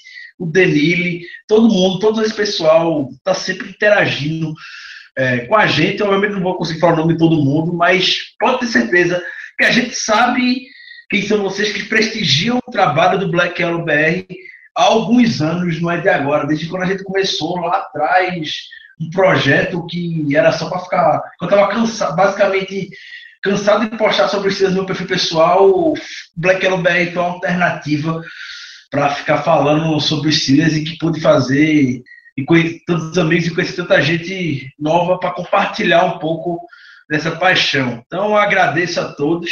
Quinta-feira vai ter mais, a gente deve fazer mais uma live para acompanhar o draft é, com vocês também por aqui. Vai ficar tudo na expectativa para a escolha do Steelers. Deve durar até mais tempo. A escolha do Steelers deve sair lá para meia-noite só, meia-noite e meia para mais. Quem sabe que o primeiro dia é bastante demorado. Mas vamos estar novamente aqui para acompanhar conversar, interagir muito com vocês, que é o que a gente gosta. Então, forte abraço muito obrigado a todos. É isso, então, então vamos encerrando nas minhas considerações finais, eu vou escolher dos quatro boards o que eu gostei mais. E eu fiquei, eu fiquei na dúvida entre ter um inside linebacker, que o Ricardo pegou no, no primeiro round, o pessoal pegou um pouquinho mais à frente, mas o meu preferido é o do Paulo, só porque ele dobrou de outside linebacker, e isso eu acho uma parada muito boa. Se tem uma posição que você quer muito, vai lá e pega duas vezes. E não tem QB, que eu tô de saco cheio de QB nos Steelers. Um forte abraço para todos e até a semana que vem. Aproveitem o draft.